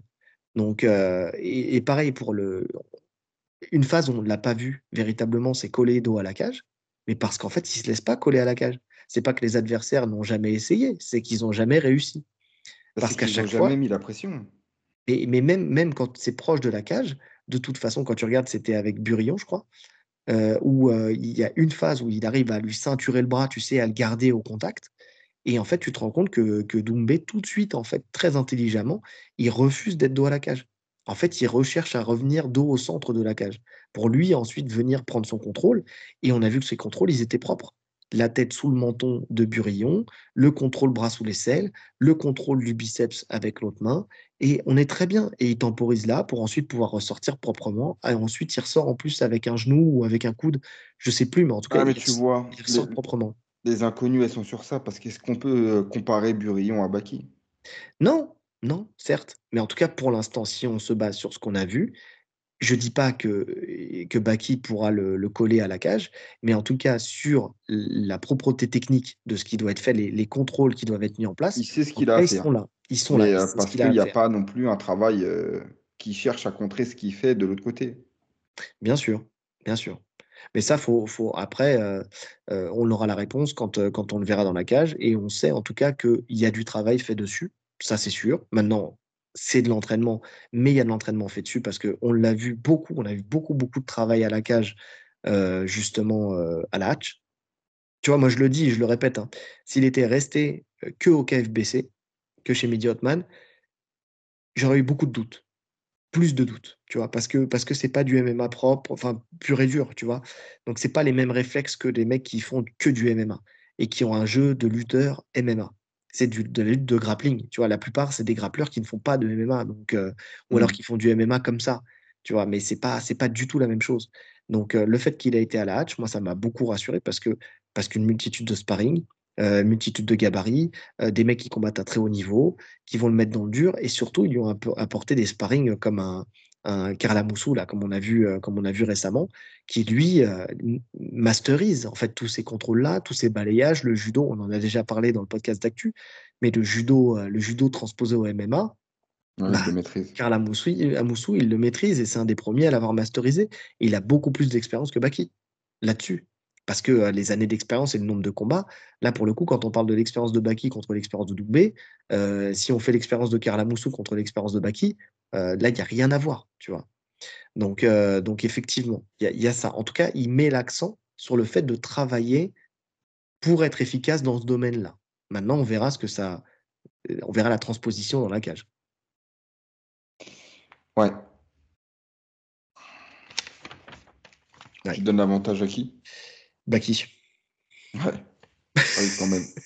mais non, mais Parce que de, la manière dont tu m'as dit le truc, je me suis dit, il va me dire Doumbé, le con. Mais non, non, non, non, mais après, attends, non. attends. C'est parce que, en fait, il faut, il faut dire les choses, tu vois. Tu peux pas dire juste, euh, ouais, Baki, ça sera extraordinaire et Doumbé, ça sera de la merde. Comme tu peux pas le dire en boxe, euh, Baki, euh, Baki, ça sera de la merde et Doumbé, ça sera extraordinaire. Ils ont tous les deux des choses à mettre en, en, lumière dans les deux, dans les deux domaines. maintenant, maintenant c'est vrai qu'il faut être honnête. Baki a plus d'expérience dans le domaine. il a fait ses preuves. Il n'y a pas d'inconnus. Enfin, tu vois, les inconnus, elles sont plus du, et puis les inconnus, elles sont plus du côté de Doumbé pour le coup là. Même si on l'a vu, on ne l'a pas vu contre un, lutteur de ce. ou un judoka, on va dire un judoka. C'est ça, parce qu'en fait, on sait qu'il sprawl. Donc mmh. je, pense que le sprawl, il est acquis, tu vois. Peu importe qui va shooter dans ses jambes, il va sprawler de la même manière, avec le bon timing. Tu vois, surtout que, comme on a dit, alors ok, il rentre bien euh, Baki, mais il rentre d'assez loin quand même. Ah, c'est téléphoné, oui. Maintenant, à voir comment il réagit sur un contrôle en gréco, tu vois. Bah, c'est autre chose. Parce que tu vois, Baki contre Greg MMA, par exemple, il l'emmène parce qu'il le surprend. Parce que tu vois, il, vraiment, il, tu sens qu'il ne l'a pas analysé, il ne l'a pas préparé. Mais quand il l'a pris une première fois, la deuxième, il ne le fait pas chuter. Tu vois. Et après, il le prend le single, le single leg, bon, il, il le fait chuter. Ok, mais tu sens que voilà, c'est parce qu'il est plus surpris sur le truc qu'il que ne l'a pas préparé. Et bon, si on parle de gabarit, Baki, dans la vie de tous les jours, il n'est pas loin du poids de, de Greg MMA, pour le coup. Donc, c'est pas une différence de gabarit non plus quand tu les vois les deux face à face. Tu vois qu'en termes de gabarit, c'est un peu les mêmes. Tu vois Donc, c'est pas le poids qui fait qu'il tombe pas. C'est juste, juste que, tu vois, une fois que tu le sais, tu peux quand même le contrer un petit peu. Donc, donc voilà, faut, faut voir, faut voir. Tout dépend de ça. J'ai hâte de voir la lutte, moi. Les phases en tout cas, une chose est sûre, c'est que il faut que Cédric Doumbé soit prêt à chuter. C'est-à-dire qu'il va chuter. Je, je, ne crois pas une seule seconde qu'il va, pas, va faire trois rounds ou cinq rounds, parce que je ne sais pas, j'ai entendu les deux sons de cloche, euh, où, euh, où il ne va pas tomber une seule fois. C'est sûr qu'il va tomber. Maintenant, c'est comment il va gérer l'après. Comment il va se relever. Est-ce qu'il va, est qu va rusher? Est-ce qu'il va se précipiter? Est-ce qu'il va euh, justement accepter Ce que j'ai du mal à croire. C'est tout, c'est tous ces trucs-là. C'est tous ces trucs-là. Et comment il va gérer aussi les phases de sol? Parce que Baki, on passe sur le sol. Baki, il a un sol typique des lutteurs. Les trois quarts du temps, il reste dans la garde de son adversaire. Il met une grosse pression avec ses hanches, c'est-à-dire qu'il pousse sur ses pieds, il met une grosse pression sur ses, pieds même. Et il monte sur ses pieds. Il est en tripode et il frappe. Exactement. Et en fait, là où il prend son appui, c'est parce qu'il te colle à la cage. Et c'est pour ça qu'il est plus efficace quand il est sur les amener au sol à la cage, parce que derrière, bah, il est tout de suite là pour contrôler l'adversaire. Et il arrive à mettre la tête de l'adversaire contre la cage.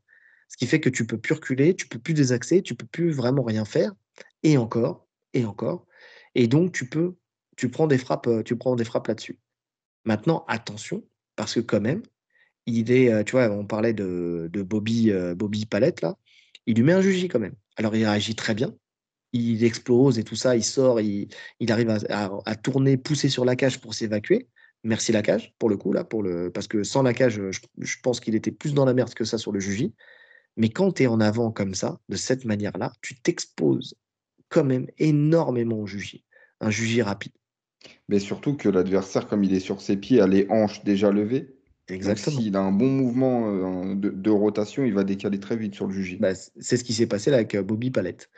Maintenant, le problème que j'ai, moi, avec tous ces adversaires jusqu'à maintenant, c'est que les tous fermaient la garde. Tu sais, comme s'ils voulaient quand ils Sont dans la, Quand ils sont dans la garde, c'est vrai qu'il n'y en a aucun qui essaye de se relever. Aucun. Mais c'est ça. Alors, effectivement, c'est pas une position facile parce que es, es, quand tu quand as la tête dans la cage comme ça, que tu as les cervicales pliées. Je pense, qu'il y a une sacrée pression. Je pense qu'il y a une sacrée pression. Et tu t'en rends compte dans sa demi-garde aussi, dans les contrôles dans la demi-garde. Mais il n'y en a pas un qui a essayé de remettre un pied sur la hanche ou quelque chose comme ça. Tu vois, alors qu'il y avait il y a de l'espace quand même, tu vois, ou juste d'essayer de se décaler, de prendre un appui sur la cage, tu sentais un manque d'armes claires au sol de tous ses adversaires. Ouais. Ouais. Non, mais c'est vrai que la, la garde, la demi-garde, toutes les positions classiques comme ça, là, il, a quand même un bon contrôle. Là où il a un moins bon contrôle, c'est sur les phases, euh, les phases à la cage, où l'adversaire est un peu en turtle, tu vois. Mmh c'est là où ils vont se relever. C'est sur ces phases-là qu'ils se relèvent. Ah bah, il sait pas prendre un dos. Ça, c'est clair et net. Il veut pas prendre un dos. Tu sais, il a vraiment le style, euh, le style d'Aguestanais où il va seulement mettre un crochet. Tu sais, il va rentrer un crochet pour mettre des frappes, mais il veut pas prendre le dos. Je pense qu'il veut, il veut vraiment pas le prendre. Ouais, mais tu prends les styles d'Aguestanais, ils vont mettre un crochet, mais ils vont faire en sorte que tu sois quand même sur le flanc. Lui, les adversaires sont à genoux. Ça et c'est là où je te dis qu'il sait pas prendre. Quand je dis sait pas prendre un dos, alors il sait pas prendre une montre technique. Tu sais où l'adversaire est de côté et tu as un crochet. Tu vois, mais, euh, mais c'est vrai que même contre, euh, contre son dernier adversaire, euh, l'autre, UFC, 36-15 Grassouille, pour, le, pour le coup, effectivement, il y a un moment, il arrive, il arrive derrière et même il entame un début d'étranglement, mais il comprend très vite qu'en fait, il n'arrivera pas à le mettre parce qu'il n'est pas dans les bonnes positions. Et puis, puis voilà, en fait, il n'arrive pas à finaliser, il n'arrive pas à se mettre dans des positions de finalisation. Et pourtant, il, s'y retrouvé dans des positions de finalisation. Et oui, mais il n'arrive pas à maximiser dessus et à avoir une position assez forte dans ces positions-là, justement pour pouvoir finaliser. Il est très fort quand il est effectivement euh, soit dans la garde, même s'il risque de jugie, ou de triangle un peu moins, mais au moins jugie, ou, euh, euh, quand il est en demi-garde. Quand il est en demi-garde, il est très fort aussi. Vraiment, tu sens que, et je l'ai vu aussi avec Greg MMA, tu vois, quand, quand il combattait avec lui là, sur la phase au sol, bras sous les selles, en fait, le basique, tu sais, il est maîtrisé. Bras sous l'aisselle, le front dans le menton, et euh, il est positionné et il frappe. Tu vois, il est très, très, très compact avec son adversaire. Il frappe. Dès que l'adversaire il a le bras sous l'aisselle, il arrive à remettre le bras. Après, là où j'ai trouvé qu'il y avait un problème côté Greg MMA pour le coup, c'est que euh, en fait, il, mettait en lumière le fait qu'il arrivait à, à, reprendre la distance avec l'avant-bras sur la gorge pour remettre le bras sous l'aisselle, mmh. quand lui avait mis son bras sous l'aisselle. Sauf qu'en fait, il met le bras sous l'aisselle, il met l'avant-bras sous l'aisselle. Il a, jamais fait, et je sais pas pourquoi, je crois qu'il a été bouffé par le par, euh, par Baki. Euh, je sais pas ce qui s'est passé à ce moment-là, parce que c'est pas d'habitude dans son habitude, tu euh, d'être dominé de cette manière-là. Mais normalement, quand tu as le bras sous l'aisselle, c'est pas l'avant-bras. L'avant-bras, il ne sert à rien.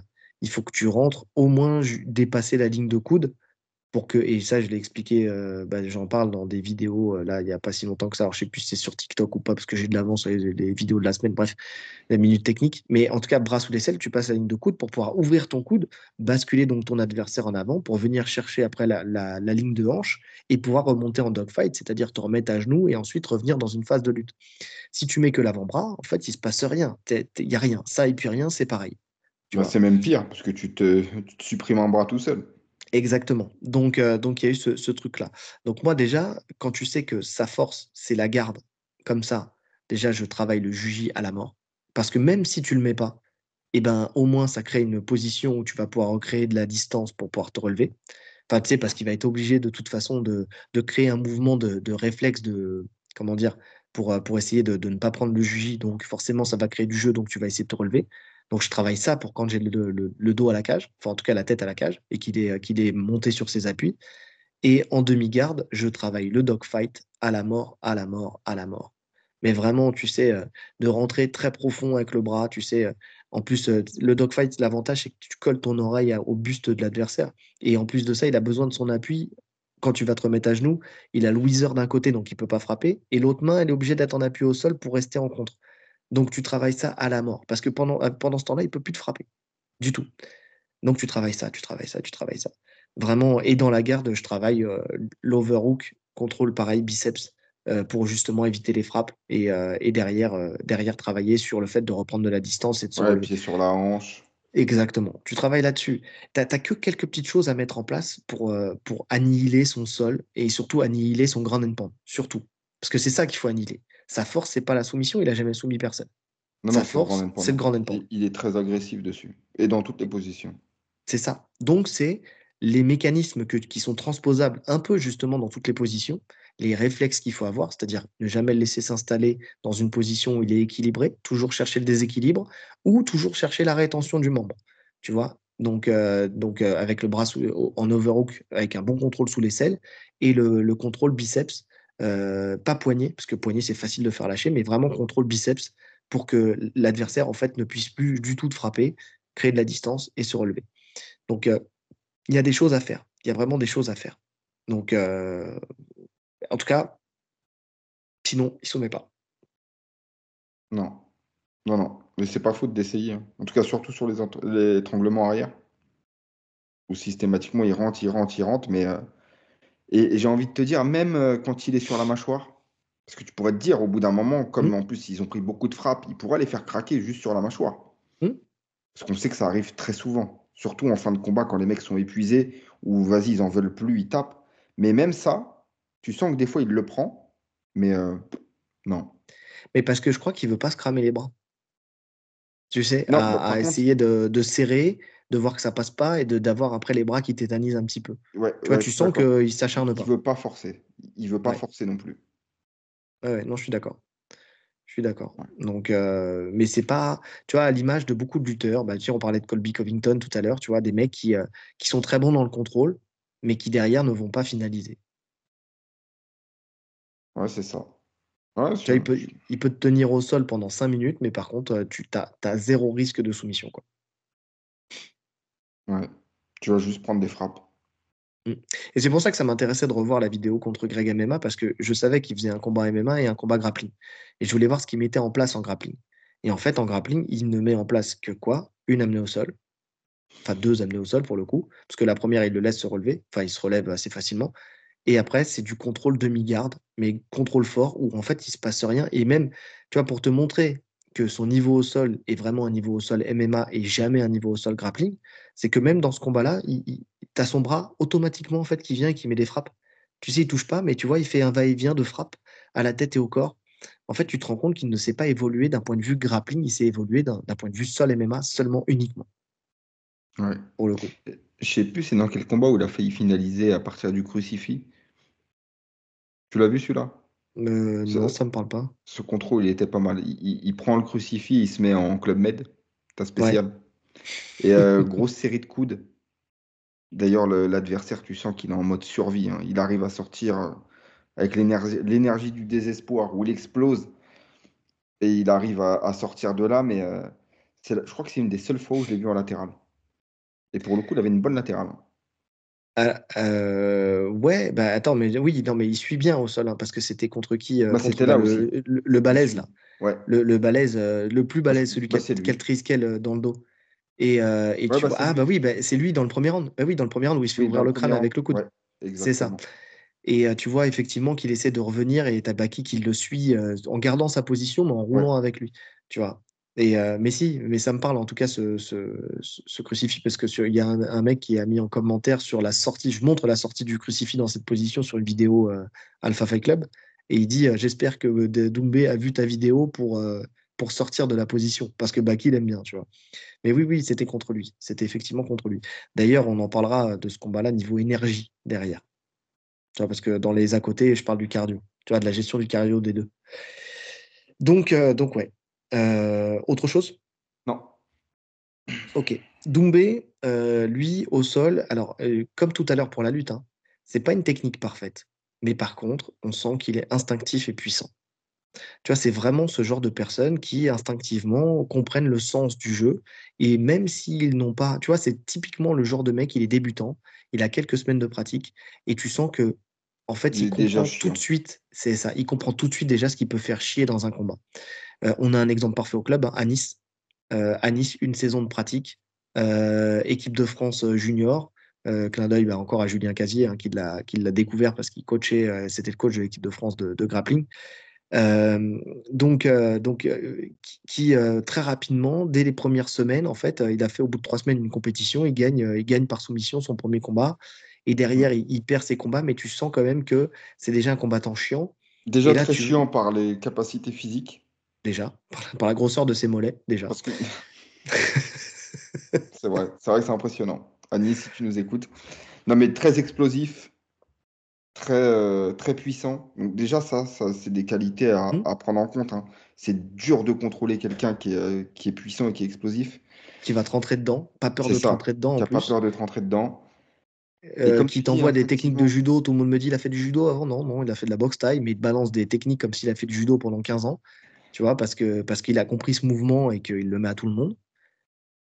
Euh, derrière, tu le vois, enfin même contre, euh, enfin moi, ce qui m'a impressionné quand tu coaches bien, tu vois qu'il est bien aiguillé euh, contre un mec qui, enfin Kader, 117 kilos, 1m97 et ceinture noire, une bonne ceinture noire de jiu-jitsu brésilien, et que tu vois que bah il se fait dominer de la tête et des épaules parce que parce qu'en fait ça va trop vite, tu vois, enfin vraiment parce que le jeu en fait, est très explosif, où il rentre, il sort, il arrive, il, comprend quand il faut lâcher le contrôle, ressortir, revenir, repasser à l'attaque.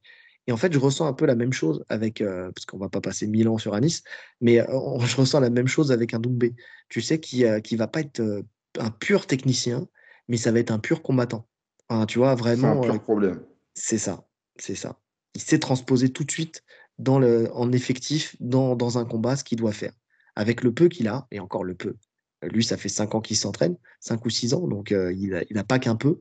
Mais, euh, mais donc, tu sens qu'il est capable quand même de, transposer les choses et que c'est logique. Et que même dans l'erreur, il va trouver, euh, trouver la, faille pour, pour gommer l'erreur, entre guillemets. Ouais. Alors, on l'a vu quand il est en dessous, on l'a quasiment jamais vu. Hein. Enfin, on l'a mmh. vu se faire amener, mais tout de suite réagir. Et c'est sur cette phase où il y a une petite erreur pour moi. Alors, c'est pareil. Ça, veut dire que ce qu'il fait, ça a fonctionné. Et ça peut refonctionner. Parce qu'il est très puissant. Il pousse bien la tête. Mais c'est quand même ce retour en turtle qui, qui me pose problème. La manière dont il le fait. Après, il faut comprendre aussi, parce que pour le coup, tu sais, euh, il était loin de la cage. Il était en centre cage. Donc, tu sais, quand tu. Parce que tu vois, la, manière dont euh, Brian Boulan, il explique comment il aurait dû s'installer pour éviter le crochet et tout ça. Ok, je veux bien, je l'entends. Euh, dans ce cas-là, si lui fait une erreur, Dustin Poirier ou, Justin Gagey fait des erreurs aussi. En fait, tu peux te relever de cette manière-là. Le problème, l'erreur, elle n'est pas le fait, euh, parce que quand je revois la vidéo qu'ils ont faite, tu sais, il dit il aurait dû avancer sa jambe, fermer le coude pour fermer la porte, en fait. Ok, d'accord. Maintenant, c'est facile quand tu es collé à la cage. C'est beaucoup plus facile. c'est plus une phase de cage, ça. C'est ça. Là, il peut se relever comme ça en trépied, tu sais, en chevalet, avec les deux mains et lever ses fesses. Le problème, c'est après, c'est où tu orientes ta rotation. Et là, pour le coup, en fait, si tu veux éviter de te faire prendre le dos, il faut que ta tête revienne vers le corps de l'adversaire. Ce que je montrais à Nora là pendant le camp. Tu sais, où tu vas tourner, tu vas euh, éloigner en fait ta ligne de hanche de la ligne de hanche de ton adversaire. Tu vas plus essayer de repasser ta tête en dessous. Tu vois, et je l'ai montré sur TikTok il n'y a pas longtemps, celle-là. Le mec, qui se fait que de la pub. Mais, euh, mais effectivement, tu, te relèves et tu, tournes ici. Là, le problème, c'est qu'il s'est relevé et qu'il est resté là où il était. Tu vois Oui, c'est ça. Donc là, le euh, dos, et euh, il n'a pas réagi tout de suite en plus. Mais ça, ça se corrige. Enfin, tu vois, moi, je suis Mehdi ou je suis Boris ou je suis n'importe lequel de ces coachs. À partir du moment où je le vois en vidéo, je lui dis, tiens, ça, c'est facile à corriger. Tu vois, là, tu es bien remonté, c'est-à-dire que tu as fui, ce qu'il fallait faire. Il n'a pas fui comme un Volkanovski à aller jusqu'à la cage parce que c'est plus facile de se relever jusqu'à la cage. beaucoup trop loin. On est d'accord. Volkanovski, il était en centre cage. Hein. C'est pour ça qu'il se fait prendre le dos. C'est parce que c'était aussi beaucoup trop loin. Parce qu'il a vraiment fait le con sur cette Non, il a vraiment fait le con. Et donc, tu fais une Dustin Poirier qui le fait beaucoup, ça, justement, où tu te remets sur tes mains, sur tes pieds et tu tournes ta tête vers l'intérieur. C'est comme Chandler qui le fait euh, plusieurs fois. Il le fait plusieurs fois, mais parce que c'est le meilleur moyen de se relever en centre cage quand tu es ceinturé à l'arrière. Enfin, quand tu vas te faire ceinturer à l'arrière. Donc, parce que tu éloignes ta ligne de hanche. Donc, tu lui fais travailler là-dessus. Et s'il reste ceinturé sur le fait de rouler, tu sais, euh, de, te jeter euh, en écartant tes jambes pour que, que tu embarques soit ton adversaire avec toi, soit qu'il soit obligé d'ouvrir les bras, et tu te relèves et tu fuis, tu travailles là-dessus, c'est très facile à mettre en place. C'est vraiment très facile à mettre en place. Ah, c'est quand même risqué euh, sur un baki, hein. la, la, roulade. Hein. La roulade, c'est risqué. Mais le fait de se relever et tout de suite pivoter, ça, ça quand tu, quand tu vois ben, en fait, c'est après. Je parle s'il pivote et que le mec suit, tu te relances. En fait, c'est l'action après encore. Tu vois, celle où tu te jettes. Parce que justement, il te suit, tu te balances, donc euh, après, il peut te suivre, mais tu te remets en turtle. Enfin, tu sais très bien comment c'est, quoi. C'est après, c'est un cercle sans fin, c'est le premier qui craque. Mais quand tu vois avec quelle facilité il arrive justement à pivoter dans le dos des adversaires quand il sprawl et qu'il arrive à passer derrière, en fait, c'est la même chose. Finalement, c'est le même mouvement presque. Sauf que tu n'as pas le corps de l'adversaire en dessous. Mais c'est le même pivot, en fait. C'est le même pivot. Ouais, c'est exactement ça. Donc, il sait le faire. Donc, il peut le faire. Il faut juste qu'il sache qu'il sache qu'il faut le faire. En fait, c'est juste ça. Et ça, c'est un truc que tu peux corriger assez facilement. Tu vois. Donc, sa réaction, elle était, euh, elle était là à ce moment-là. Il peut corriger ça. Mais en tout cas, il réagit très bien. Il réagit très bien. En tout cas, il réagit déjà. Tu, il, euh, il, a, vraiment cette volonté de, de se relever. Oui. C'est pas le mec qui va, qui va chuter et qui va euh, se dire, euh, qui va faire l'erreur de dire vas-y, je ferme la garde ou je ferme la demi-garde. Comme il y a des strikers hein, qui craignent tellement de, de, se faire contrer qu'ils vont chuter, fermer la garde et rester là pendant tout le round. Exactement. il, tombe, il rebondit. Exactement. Et c'est justement ce qu'ont fait tous les adversaires de Baki jusqu'à maintenant. Ouais. Où il restait, il fermait la garde, même en triangle. Et je trouve que c'est tellement une connerie. T'es pas en grappling. Tu t'en fous de te faire passer la garde parce que ça se trouve, tu vas te faire passer la garde. C'est ça qui va te laisser l'ouverture pour, euh, pour revenir. Tu vois? Oui, et puis c'est surtout que tu perds le round. Et c'est surtout que tu perds le round quand tu es là. Mais c'est surtout que tu te fermes presque toute possibilité. En fait, la garde, à moins de la maîtriser à la perfection, de maîtriser, de, maîtriser les renversements de la garde à la perfection, c'est pas du tout la situation où c'est le plus facile de renverser. Non. Ce qui est facile de renverser, c'est plus, c'est mort. C'est ça, c'est demi-garde ou garde papillon. C'est les deux gardes où tu, peux, euh, où tu peux renverser. Et sinon, tu acceptes de laisser l'ouverture pour que ton adversaire te passe la garde, pour toi, dans le passage, te revenir en turtle et de la turtle. Donc, turtle, c'est quand tu es euh, à quatre pattes euh, sur tes genoux et sur tes coudes.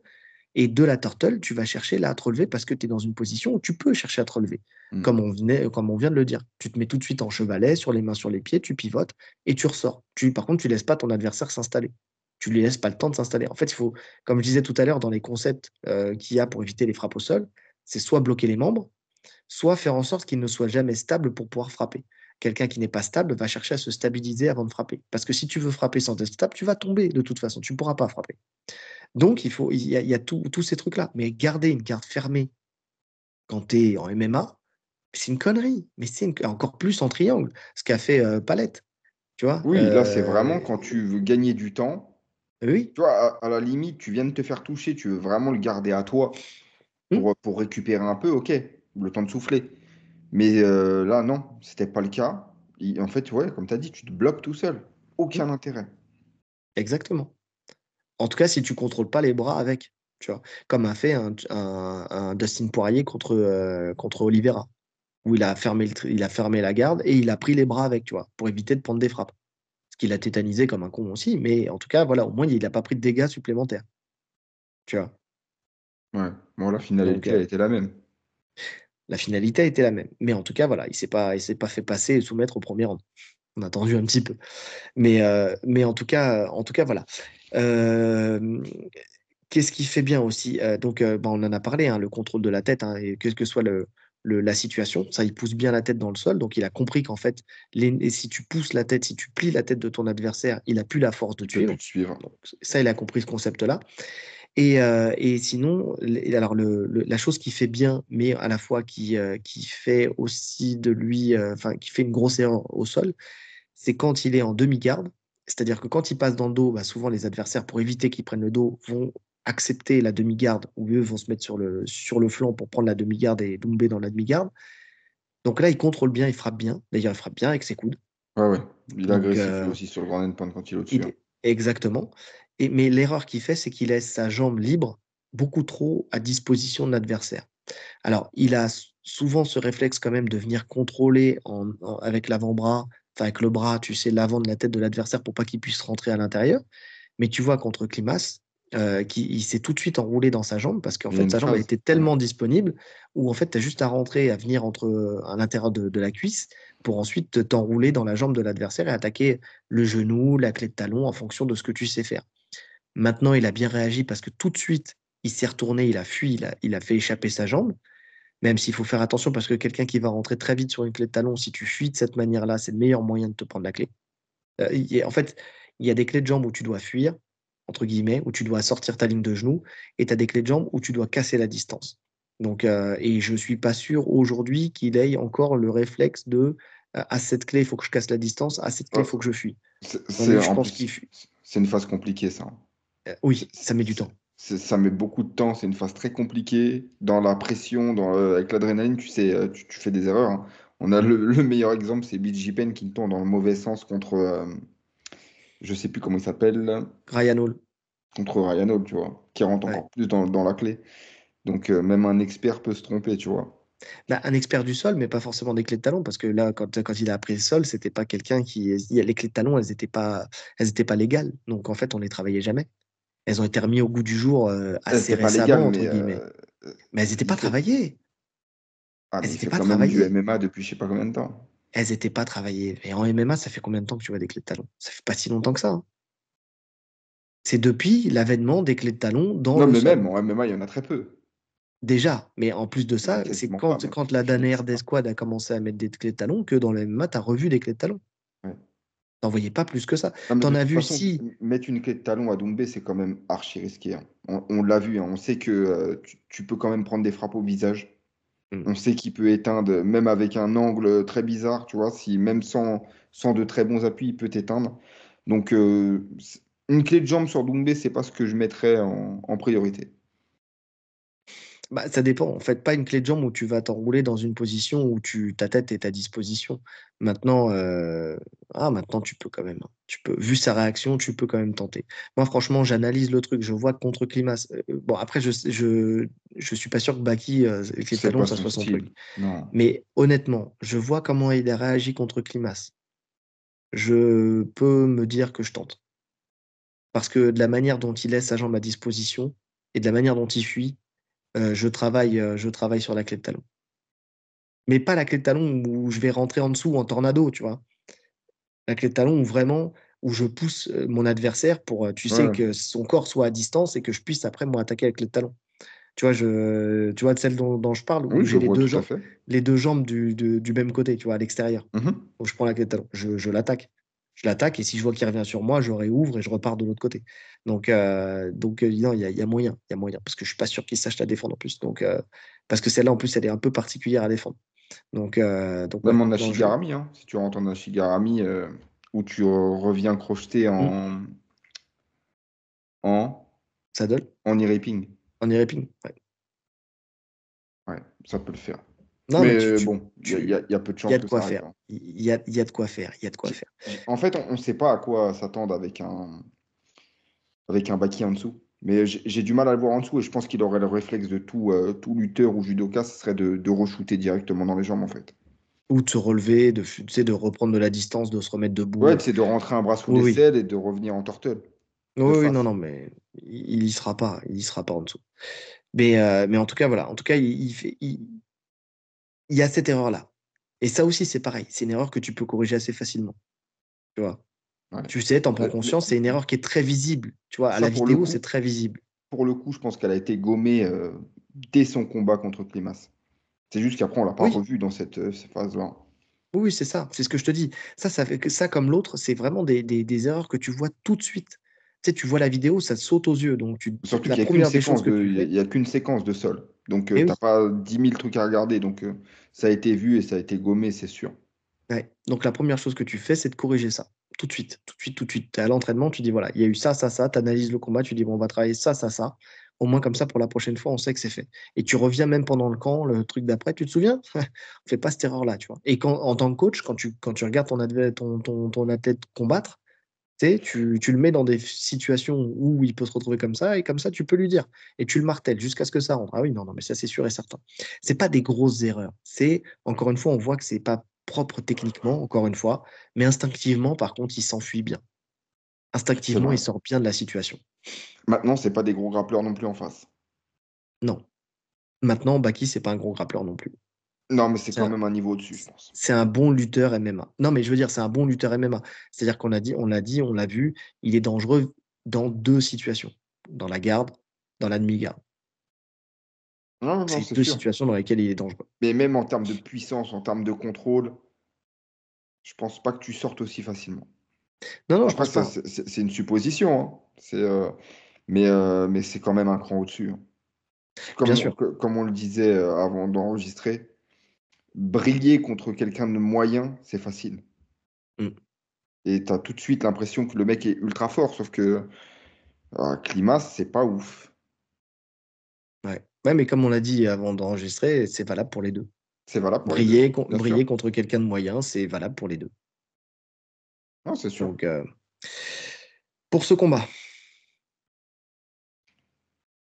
Pour ce combat, euh, je mets Baki favori au sol. Hein. T'as eu un doute ou c'est juste que t'étais plus avec non, moi Non, non, non, non, je mets Baki favori au sol, largement. Non, moi aussi. Largement. Pas, alors, pas largement, en fait. Pas largement, parce qu'en euh, fait, pour le coup, rien. Ouais, pour le coup, je mets pas largement parce que, parce que, euh, bah parce que effectivement, non, mais c'est surtout, mais même au-delà de on n'en sait rien, si, on sait que, que ça réagit bien, que c'est puissant, que c'est explosif et tout ça. Donc, euh, sur le papier, Baki, il est censé le contrôler, normalement. Maintenant, on ne sait pas, on sait pas d'un point de vue explosif s'il peut pas s'en sortir. Quoi. Je pense que s'il l'amène en milieu de cage, il n'arrivera pas à le contrôler. Mmh. Je pense qu'il va se relever, Cédric. Par contre, s'il arrive à le, coller à la cage et l'amener avec la cage, avec ses crochetages, etc., là, je pense qu'il va le contrôler. Il va vraiment le faire chier, il va l'user en plus. Ouais, c'est-à-dire qu'en fait, il va, il, va, il va le contrôler. Entendons-nous bien. S'il a la tête à la cage comme ça, qu'il n'a pas travaillé le fait de sortir ses hanches pour essayer de sortir de, l'axe, il va être comme les autres, il va être contrôlé, euh, il va rester avec les jambes en l'air et puis, euh, et puis il va se faire tartiner. Par contre, s'il si, est dans une position où il peut se relever, en fait, il va se relever, mais bah, qui va le ramener, le crocheter? Il va se relever, il va se recrocheter. Puis mais moi, c'est ça, que je vois. C'est ça que je vois. Je ne le vois pas le contrôler comme les autres, justement, parce qu'il ne va pas fermer la garde comme ça. Il ne va pas l'accepter. Il va se relever, c'est sûr. Donc, je le vois se relever, mais je le vois se faire ramener, ramener, ramener, ramener. Ouais. Après, on peut être surpris. Ça dépend comment il travaille, comment il a travaillé, avec ce qu'il a capitalisé avec les différents sparring partners qu'il a eu. Tu vois, on ne sait pas. On ne sait pas. On verra. On verra. Il y a trop d'inconnus, encore une fois. Mais bon, Baki, sur le papier, est au-dessus pour ce combat. Les à côté, mon cher Rolly. Euh, pour Baki, comme pour Doumbé, l'adversité n'a pas été folle. Tu vois, on l'a dit, on l'a répété. Euh, peut-être un peu plus du côté Baki, mais c'est pas non plus extraordinaire. C'est normal, il débute. Donc, euh, on sait aussi que le matchmaking de, de l'Ares, eh ben, c'est des matchmaking, tu vois, qui sont, où en fait ils sont faits de telle manière qu'ils euh, veulent du spectacle. Tu vois, donc il y a toujours un combattant qui est meilleur que l'autre. Tu vois, qui est un peu meilleur ou alors qui a, qui a un style qui va faire chier l'autre. C'est euh, c'est encore plus vrai dans les 100% fight où là tu vois vraiment des disparités euh, tu vois, de, de niveau. Mais il y a quand même un truc où, tu sais, comme toute organisation qui démarre, tu veux voir des, des combats qui, qui, qui vont qui vont pas forcément aller au terme, où il n'y aura pas forcément une, euh, des, combats qui seront tu vois, très disputés les uns contre les autres. C'est valable aussi pour Hexagone. Tu vois, toutes ces, toutes ces organisations-là qui démarrent, le matchmaking, il est fait de telle manière que euh, tu ressens en disant ah, ah, je connaissais pas les mecs, mais waouh, putain, il y a eu tant de finish. Tu vois, c'est un peu comme ça. Donc, euh, et en plus de ça, comme toute organisation où, où le président, le, matchmaker, euh, le coach et coach, tu vois, d'une team et tout ça, tu sais qu'il y a toujours une facilité aussi à mettre en avant un peu tes combattants, tu vois, aussi. Ouais, il faut de l'utile à l'agréable. Ah, c'est ça. Après, on, sait, on, sait, que Baki s'entraîne chez, euh, chez Lopez, tu vois. Il a, il a, pris quand même des mecs euh, qui avaient plus d'expérience que lui. Parce que lui, finalement, quand il débute, il prend quand même des mecs qui, qui ont dans mon palmarès, il prend même des mecs invaincus. Donc, mmh il n'a pas été préservé, hein. c'est juste qu'il les a surclassés. Après, bon, je pense qu'il savait, en jaugeant les niveaux, euh, en regardant dans, le dans, le matchmaking, c'est ça, dans le, enfin, dans, quand je dis dans le matchmaking, dans l'opposition dans de style. Dans l'opposition de style, il était favori. Mais, mais quand même, il y a, y a, quand même une, une, évolution entre ses adversaires, tu vois, il passe un step à chaque fois. Ouais. Bah, c'est, c'est Maître Fumier, je crois, là, tout à l'heure, qui, qui ont mis, tu sais, les différences de, de palmarès, en fait, entre les adversaires qui ont affronté Baki et les, les adversaires qui ont affronté Doumbé. Je crois que c'est ça. Hein. Je ne sais pas si tu as vu. Non, je ne l'ai pas vu. Euh... On va pas faire de conneries. Mais je... vais regarder vite fait. Mais pendant qu'on discute. Donc, bah, tiens. Mais euh, ouais, pour le coup, pour le coup, Doumbé, en opposition, il y a eu euh, beaucoup, beaucoup moins de niveaux. Euh, oui, oui, oui. Non, mais ça, c'est ça, c'est clair. Ça, c'est clair. non, mais je crois que je vais pas le retrouver. Bon, c'est pas grave. Ouais. Ouais, Mais oui, j'avais regardé euh, les palmarès des adversaires. J'ai Oui, pas les chiffres exacts, mais, euh, mais il prend quand même des mecs pas dégueux, euh, Baki. Alors, ils sont en dessous de lui, hein. On le voit dans la cage. Il n'y a pas photo. Mais sur le papier, en tout cas, avant qu'il les affronte, c'est censé être des match-up équilibrés. Oui, bien sûr. Non, mais ça, je suis d'accord avec toi. Attends, c'est bon, je l'ai là. Euh, donc, euh, les derniers adversaires, les trois derniers adversaires de Baki, c'est euh, donc Bobby Palette, c'était 6-0. Alexander Michael, c'était 9-0. Et 32-16, Code Grassouille. Et pour Doumbé, c'était 4-0, 4-1 et 2-0.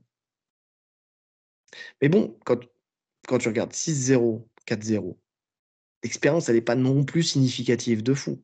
Après 9-0, ok, je suis d'accord. Le mec était solide et tout ça, 9-0, euh, voilà. Mais, euh, mais d'un point de vue, euh, d'un point de vue, c'était l'autre, le costaud là, avec le triskel dans le dos là. Mmh d'un point de vue opposition de style, Baki, il était, il était quand même très favorable. Et après, Escudero, là, Escudero, bon, lui, on ne le compte même pas, on l'a déjà dit. Donc, ça encore, tu vois, je suis d'accord avec toi, mais c'est pas non plus, euh, comme on est en France, de toute façon, que tu peux pas avoir un écart de, combat qui est trop significatif.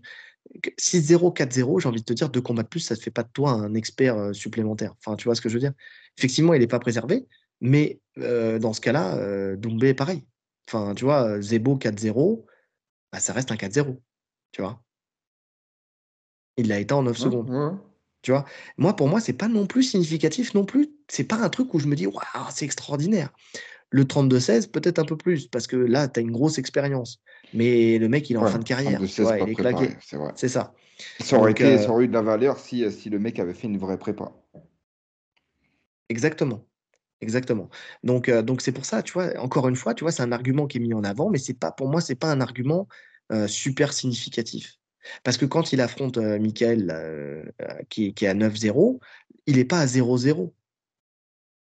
Tu vois? Baki. Baki? Ah non, bah non. Mais tu vois, donc finalement, l'écart, il n'est pas non plus énorme. Oui, non, mais c'est pas question de ça. C'est que le mec qu'on lui met en face. Bah, il, a de l'expérience. Bah oui, mais, mais oui, mais dans ce cas-là, quand tu prends 4-0, 4-0 et 2-0, enfin 4-0, 4-1 et 2-0, c'est des mecs qui sont bons aussi, alors dans ce cas-là, parce qu'ils ont, un, ils ont un ratio de victoire, euh, c'est des mecs qui sont invaincus avec un ratio de victoire qui est plus, plus important. Tu vois, c'est ce que je te dis, c'est pas non plus un truc de malade. Je me dis, pas comme s'il avait, on lui avait mis dans, un dans les pattes un 9-0 quand il était à 0-0, un 20-0 quand euh, il est à, 2-0. Enfin, tu vois ce que je veux dire? 6-0, 4-0. On va pas se mentir, c'est pas un truc significatif. Pour moi, c'est pas un argument. Non, mais au-delà des palmarès des adversaires, moi, c'est quand je compare les adversaires. Je trouve les adversaires de Baki plus forts que les adversaires de Doumbé. Après, c'est mon opinion, tu vois. Non, mais je suis d'accord, mais pourquoi? Parce que honnêtement, est-ce que tu honnêtement, entre toi et moi, est-ce que vraiment tu as suivi la carrière de ces mecs-là? Ou est-ce que c'est parce qu'on a dit qu'ils étaient plus forts qu'on dit ils sont plus forts? Est-ce que tu as regardé les combats de ces adversaires? Non, je te dis en, regardant ce qu'ils font dans la cage. Mais qu'est-ce qui te fait dire ça? Parce que, bah, de ce que tu as vu, moi, j'ai vu Baki dominer ses adversaires. Quand j'ai vu les combats, j'ai vu Baki dominer ses adversaires et il n'y avait pas forcément euh, des, mecs qui étaient, euh, qui, étaient euh, vraiment qui le mettaient en difficulté, quel que soit le domaine. Et de l'autre côté, j'ai vu quelqu'un éteindre ses adversaires complètement, qui était complètement en fait bouffé par le, côté striker de, Doumbé. mais oui, mais qui te dit que si tu mets pas les adversaires, les palettes et les machins face à Doumbé, si le résultat n'est pas le même? En fait, on ne peut pas savoir, c'est deux styles différents. En fait, ça dure plus longtemps. Alors oui, dans ce cas-là, effectivement, euh, Baki, vu que ça a été au terme, tu peux te dire il a été plus fort. Mais Baki, c'est pas finir un combat. Vu que j'ai pas compris. J'ai bien compris que tu n'as pas compris. Même moi, je, me suis dit que j'étais pas clair. Euh, étant donné que les combats ont été au terme avec Baki, tu peux te dire les adversaires sont d'une meilleure qualité. Mais c'est juste que Baki, c'est pas finir un combat. Ça se trouve, tu prends Palette, tu le mets face à Doumbé, il fait pas un round. Ouais, c'est vrai. Tu vois ce que je veux dire? C'est pas significatif pour moi. C'est pas significatif. C'est pas là-dessus qu'on peut se baser. Ah, c'est vrai.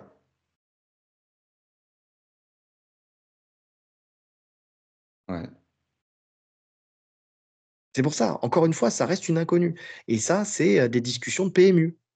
Tu vois, c'est un tel a battu un tel, donc un tel, Non, c'est vrai, tu sais, on le sait très bien, ça n'a aucune valeur. Ça n'a aucune valeur. C'est vrai.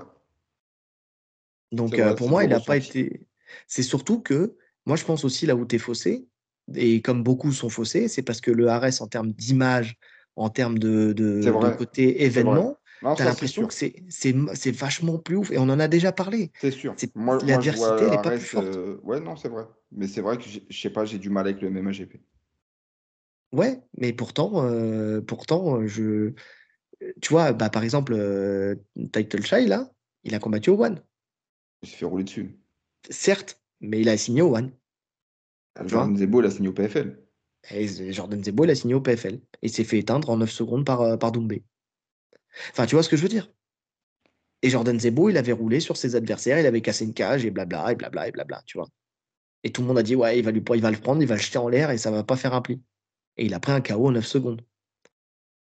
Tu vois, c'est pour ça, je, moi, pour moi, c'est pas un argument valable, ce, ce, côté, ce côté 9-0. Ce côté adversaire, ouais. Eh oui, eh oui. C'est valable si, euh, si les deux, ils ont affronté le même mec. Des mecs en commun, ouais. Voilà. Donc, euh, donc c'est pas, c'est pas possible parce que ça se trouve, tu mets, euh, tu mets Baki contre, je sais pas moi, Title Shy, ça va à la décision. Tu prends Baki contre Klimas, ça va à la décision. Tu peux pas savoir. Ouais. Non, mais ça, oui, il y a des chances. De toute façon, ça va quasiment tout le temps à la décision. Bah oui. C'est la manière dont ça va à la décision, tu vois. Est-ce qu'il leur roule dessus comme ses autres adversaires. Et pour moi, les deux ont roulé sur tous leurs adversaires. Ouais. ouais sur ça, je suis d'accord. C'est vrai que les deux, une exception, les deux ont surdominé. À une exception, c'est. Enfin, même si ça a été dominé, mais euh, c'est euh, comment euh, sur l'adversaire avec le Triskel là, mais j'en parlerai tout à l'heure sur le cardio. Euh, Doumbé, lui, donc je disais Baki, donc effectivement les deux, l'adversité, voilà. Oares, le matchmaking, donc il peut être aussi favorable entre guillemets. Et, et Doumbé, le matchmaking, il a sûrement été favorable aussi, on va pas se mentir. Ah, lui, par contre, mais par contre, à la différence, c'est que lui, on sait que face à l'élite de la boxe, tu vois, il a su aussi être au rendez-vous. Tu vois, ça c'est aussi une réalité même sans parler de, la boxe techniquement parlant, on l'a dit tout à l'heure, dans la boxe, il a su être au, rendez-vous dans les plus grands événements, dans les plus grands gymnases, avec euh, un titre mondial à la clé. Enfin, tu vois, il a, déjà, il a déjà fait ses preuves dans ces, dans ces événements-là. La Baki, il n'a jamais fait Bercy. Hein. Il n'a jamais fait l'accord Arena. Quand il va voir, quand il va rentrer là-dedans, je pense que ça va aller, que ça va glisser sur lui. Mais ça peut être un stress. Ça peut être un stress. C'est quoi, c'était quoi la salle déjà où, euh, il y avait la res C'était euh, le. Ah, porte de Versailles, là. Le dôme. C'est combien de places à peu près? T'as as une idée? Bon, ça se trouve. Hein. Dôme de Versailles? Euh, Dôme. Dôme de Paris. Oui, Dôme de Paris, Palais des Sports. Nombre de places. 4600. C'est pas du ah tout la même chose. Hein. Pas du tout la même chose. Et pour y avoir été, pour avoir été dans les deux, c'est pas du tout la même chose. L'entrée des combattants, le truc, le machin, c'est pas du tout le même stress. Hein. C'est pas du tout, du tout la même chose. Donc, Mais là, euh, encore une fois, c'est euh, subjectif, mais je pense que euh, je pense que ça ira. Oui, moi aussi, je pense que ça ira. Pour le coup, je pense pas que ça va plus l'impacter que ça. Non. Non, mais tu as, quand même ce truc où où c'est pas, tu ressens pas la même chose. Tu vois, ça serait une découverte pour lui. C'est-à-dire, on pense, mais encore une fois, c'est une, découverte. Dans tous les cas, c'est une découverte. Donc, ça va lui procurer une émotion qu'il n'aura jamais, qu'il aura jamais connue. Positive, négative. Peut-être qu'il va vouloir en finir plus vite. Peut-être que, enfin, tu vois, on ne sait pas. Tu vois, on sait pas. On peut pas savoir. Alors que de l'autre côté, on sait que ça sera carré. On sait qu'il sera focus, qu'il sera là, qu'il sera dans son combat, quoi qu'il arrive, quel que soit l'événement. Parce qu'il l'a prouvé depuis longtemps. Euh, ensuite. Euh, le cardio? Donc, on a vu. Non, ça c'est après. Euh, on a vu Doumbé travailler en lutte et au sol, mais jamais avec quelqu'un de, contre quelqu'un d'aussi dominant. Ça, c'est une réalité. Mais de l'autre côté aussi, on a vu Baki donc ne jamais flancher niveau mâchoire et tout ça, mais il a jamais combattu quelqu'un d'aussi dangereux, même à l'entraînement, que Doumbé. Ça, c'est une réalité aussi. Et c'est plus facile de, de travailler en dessous et d'avoir des mecs forts qui vont faire du judo et du machin et tout ça, et ça, je suis d'accord avec ces coachs, c'est plus facile de retranscrire ça dans l'entraînement que euh, de trouver un puncher qui va venir et qui va, qui va te mettre le, le, frisson du danger, tu sais, euh, sur le fait de te mettre KO, parce que tu peux pas prendre ce risque dans un camp. C'est vrai. Maintenant, c'est pas de combat. Un point, un point important quand même, c'est que je trouve quand même qu'on est vachement biaisé par le, le gros KO qui met à Zebo. Parce que, mis à part ça, il touche les mecs. Mhm. Il, est, il éteint pas sur chaque frappe, euh, Doumbé. faut arrêter ce fantasme de il te frôle, tu dors, tu vois. Je suis d'accord. Alors, ça, je suis d'accord avec toi. Parce que finalement, en revoyant tous ces combats-là, il touche les mecs. Les mecs encaissent, tu vois. Alors, tu, sens que ça fait mal. Et, je mm. pense que ça fait peut-être plus peur que mal, même. Parce que des fois, tu sens que, tu sais, ils veulent tellement pas prendre les frappes que Ouais, mais en général, il n'y a pas de fumée sans feu. Hein. Si, s'ils ont peur, c'est qu'à mon avis, quand tu la prends, tu dois sentir quand même que ça t'électrise un petit mais tu sais, ils, veulent tellement pas les prendre qu'ils les prennent à... Je sais pas comment t'expliquer. Ils sont, ils sont pas prêts à les prendre, en fait. Mmh, je suis Dans, dans- leur mental, ils sont, ils veulent tellement pas les prendre que ça leur fait deux fois plus mal. Et je pense que si... En fait, je, je suis même pas sûr que, euh, que- qu'il éteigne Baki, en vrai. Parce que même sur ça, on n'a pas de, comme tu l'as dit, on n'a pas de, on l'a jamais vu toucher Baki. On ne sait pas quel est son menton. Moi, je suis pas sûr que Doumbé puisse éteindre n'importe qui. Je, ne suis pas sûr. En MMA, on l'a vu. Hein. C'est pas parce que tu éteins un mec. Euh, je vais prendre l'exemple de euh, de Connor. Connor qui éteignait tout le monde. Tu vois, après, là, sur, sur, le combat contre Poirier, il le touche. Plein pot. Plein pot. Et pourtant, il n'éteint pas. Euh, oui, mais c'est plus, c'est plus la catégorie dans laquelle il éteignait tout le monde. Ah, il éteignait quand même en. Il a fait qu'un combat en lightweight. Bah oui, tu peux pas juger. Alvarez. Ou l'éteint Alvarez. Mais il l'éteint parce qu'il il, est surclassé en boxe euh, de la tête et des épaules. Il l'éteint difficilement. Là, on est dans sa caté. On est dans sa caté. Maintenant, ce que je veux dire, c'est que ça va pas c'est pas systématique. C'est pas il non, te frôle, mais, tu dors. Mais bien sûr, mais c'est pas une game, tu vois. Non, on, est, on est d'accord quand tu entends les gens, c'est ça un peu. Hein. C'est euh, faut, faut, prendre aucune frappe, sinon tu es cuit. Et c'est avec cette mentalité en fait que tu vas être cuit. C'est parce que tu vas rien oser faire et en fait tu vas faire que subir. Mais tu crois, mais il en a conscience, Doumbé. C'est pour ça qu'il dit qu'il éteint tout le monde, euh, il te frôle, tu tombes. Mais parce que, parce qu'il te maintient là-dedans. Ses adversaires étaient matrixés par ça. Mais force est de constater quand même que même en boxe où les mecs. Un bien sûr. Mais voilà, parce qu'en boxe, les mecs, ils ont pas peur de ça. Ils savent très bien ce que c'est que de prendre un punch et tout ça. Et pourtant, il mettait des KO. Alors, pas sur chaque frappe, mais c'est un peu, tu sais, je le comparerais plus à, en, plus puissant, mais à un Adesanya. Tu vois, il va te toucher, mais en fait, ce qu'il y a, c'est que en plus d'être puissant, il est précis. Et en fait, plus, c'est-à-dire qu'au début, mais aussi, il faut comprendre aussi, attends, parce que je vais nuancer ce que tu dis, parce que je suis d'accord avec toi, mais en fait, ce qu'il y a, c'est que les mecs, ils ont tellement peur, qu'ils fuient tellement. Title Shy, s'il tombe pas, c'est parce qu'il arrête pas de fuir. Hein. Et il court. Il court. Ah, il en a fait des kilomètres. Hein. Il est plus fatigué par le marathon qu'il a fait autour de la cage que par le. C'est pour ça qu'il arrête au troisième. Non, mais c'est ça. C'est que le mec, il, était, il avait plus de cardio. Le mec, il a fait le marathon de Paris autour de la cage. Tu le vois, il est là, euh, il regarde en l'air, mais en fait, il n'en peut plus. Donc, euh, donc, euh, donc c'est ça aussi. C'est, il met pas KO parce que les mecs rentrent pas non plus à la bagarre.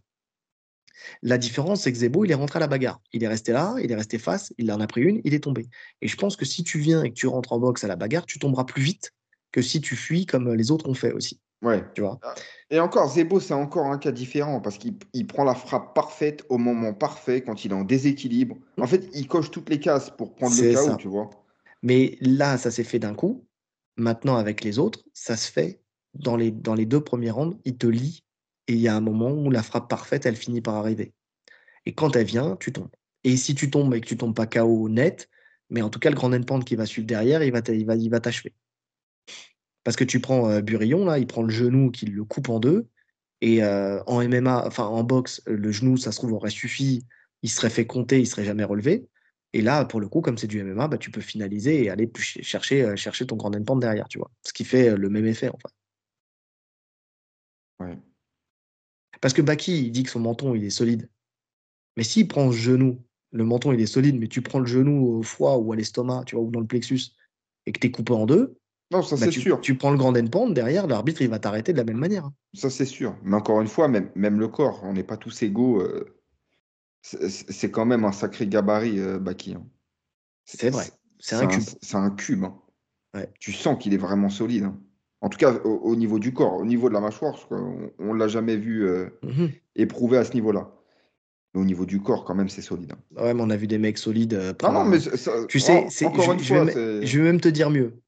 Ça se trouve, c'est, enfin, c'est même pas ça se trouve. Les mecs qui sont gros, gras, tu sais, avec une, même, mais avec une ceinture abdominale en dessous, ils, sont mieux protégés que les mecs qui sont saillants. Et bien sûr, ils sont mieux protégés parce que tu as les abdos. Effectivement, les abdos, c'est esthétique, mais tes organes, ils sont plus proches. Tu vois. Vaut mieux avoir des, des, muscles profonds forts.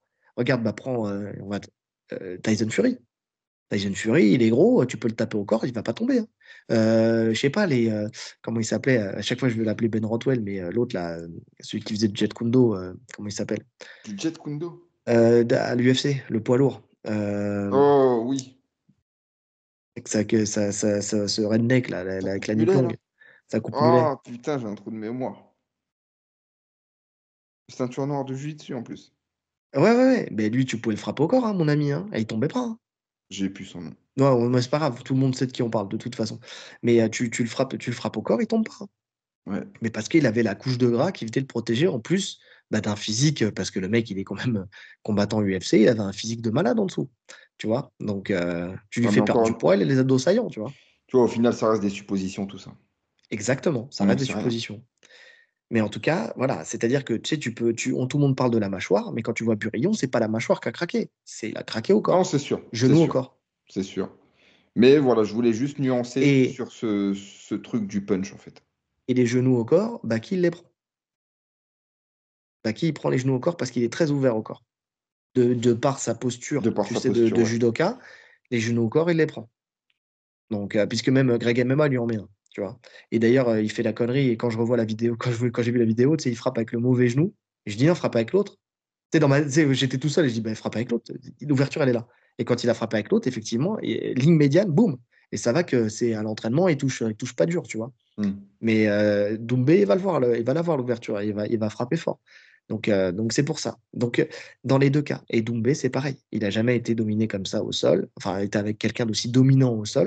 Donc, on va voir ce que ça va donner parce que euh, effectivement, il est très très hermétique, Baki.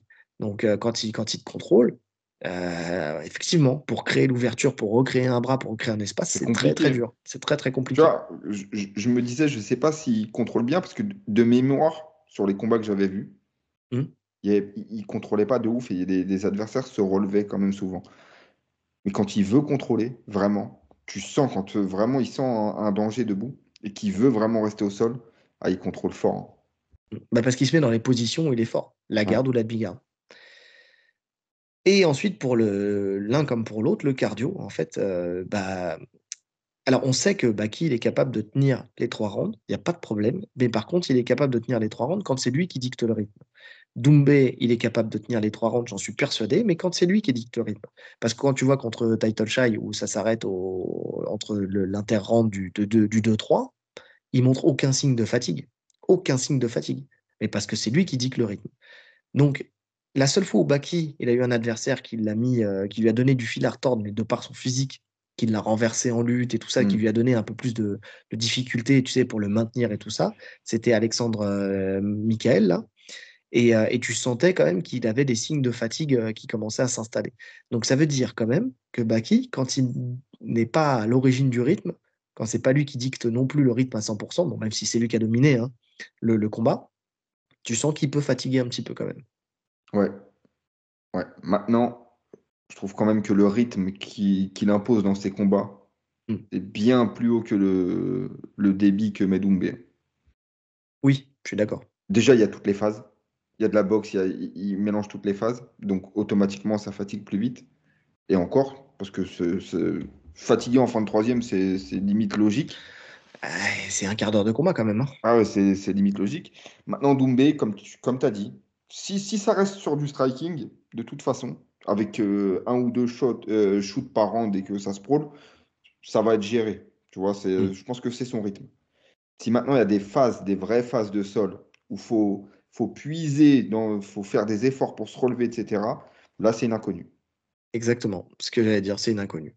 Parce qu'il a quand même, faut pas oublier qu'il a 5 ou 6 ans de sol derrière et que bah, ton cardio sol, il, se travaille quand même. Hein. c'est pas comme, comme un mec qui ne gère pas du tout le sol et qui va faire du sol, effectivement, il va s'asphyxier. il va être là, il ne sera pas habitué. Lui, lui, en tout cas, il en, il en fait. Maintenant, dans le réel, dans la cage, on verra ce que ça donne. Dans le réel, dans la cage, est-ce que ça va pas euh, nuire à son efficacité en boxe aussi? Tu vois, mhm. on parle, je pense, je pense à Dustin Poirier, qui est le parfait exemple sur euh, des, phases de sol où il, se tétanise les bras et que quand il remonte, il est tout de suite moins efficace en boxe. Ça peut être le cas Doumbé, on ne le sait pas, c'est une inconnue encore.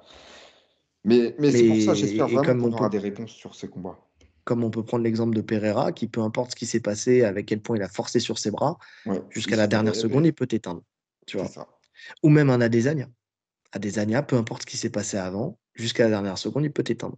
On est un peu dans l'ère du striker, hein, quand même. On a été dans l'ère du striker, là, quand même. Qui, gagne. Là, on est dans l'ère du striker. On est dans l'ère du avec une très bonne défense de lutte. et ça montre que. Le profil actuel, euh, Doumbé. Hein. Il a le profil vraiment euh, qui fonctionne actuellement. Voilà, ça, montre quand même l'efficacité de ce style.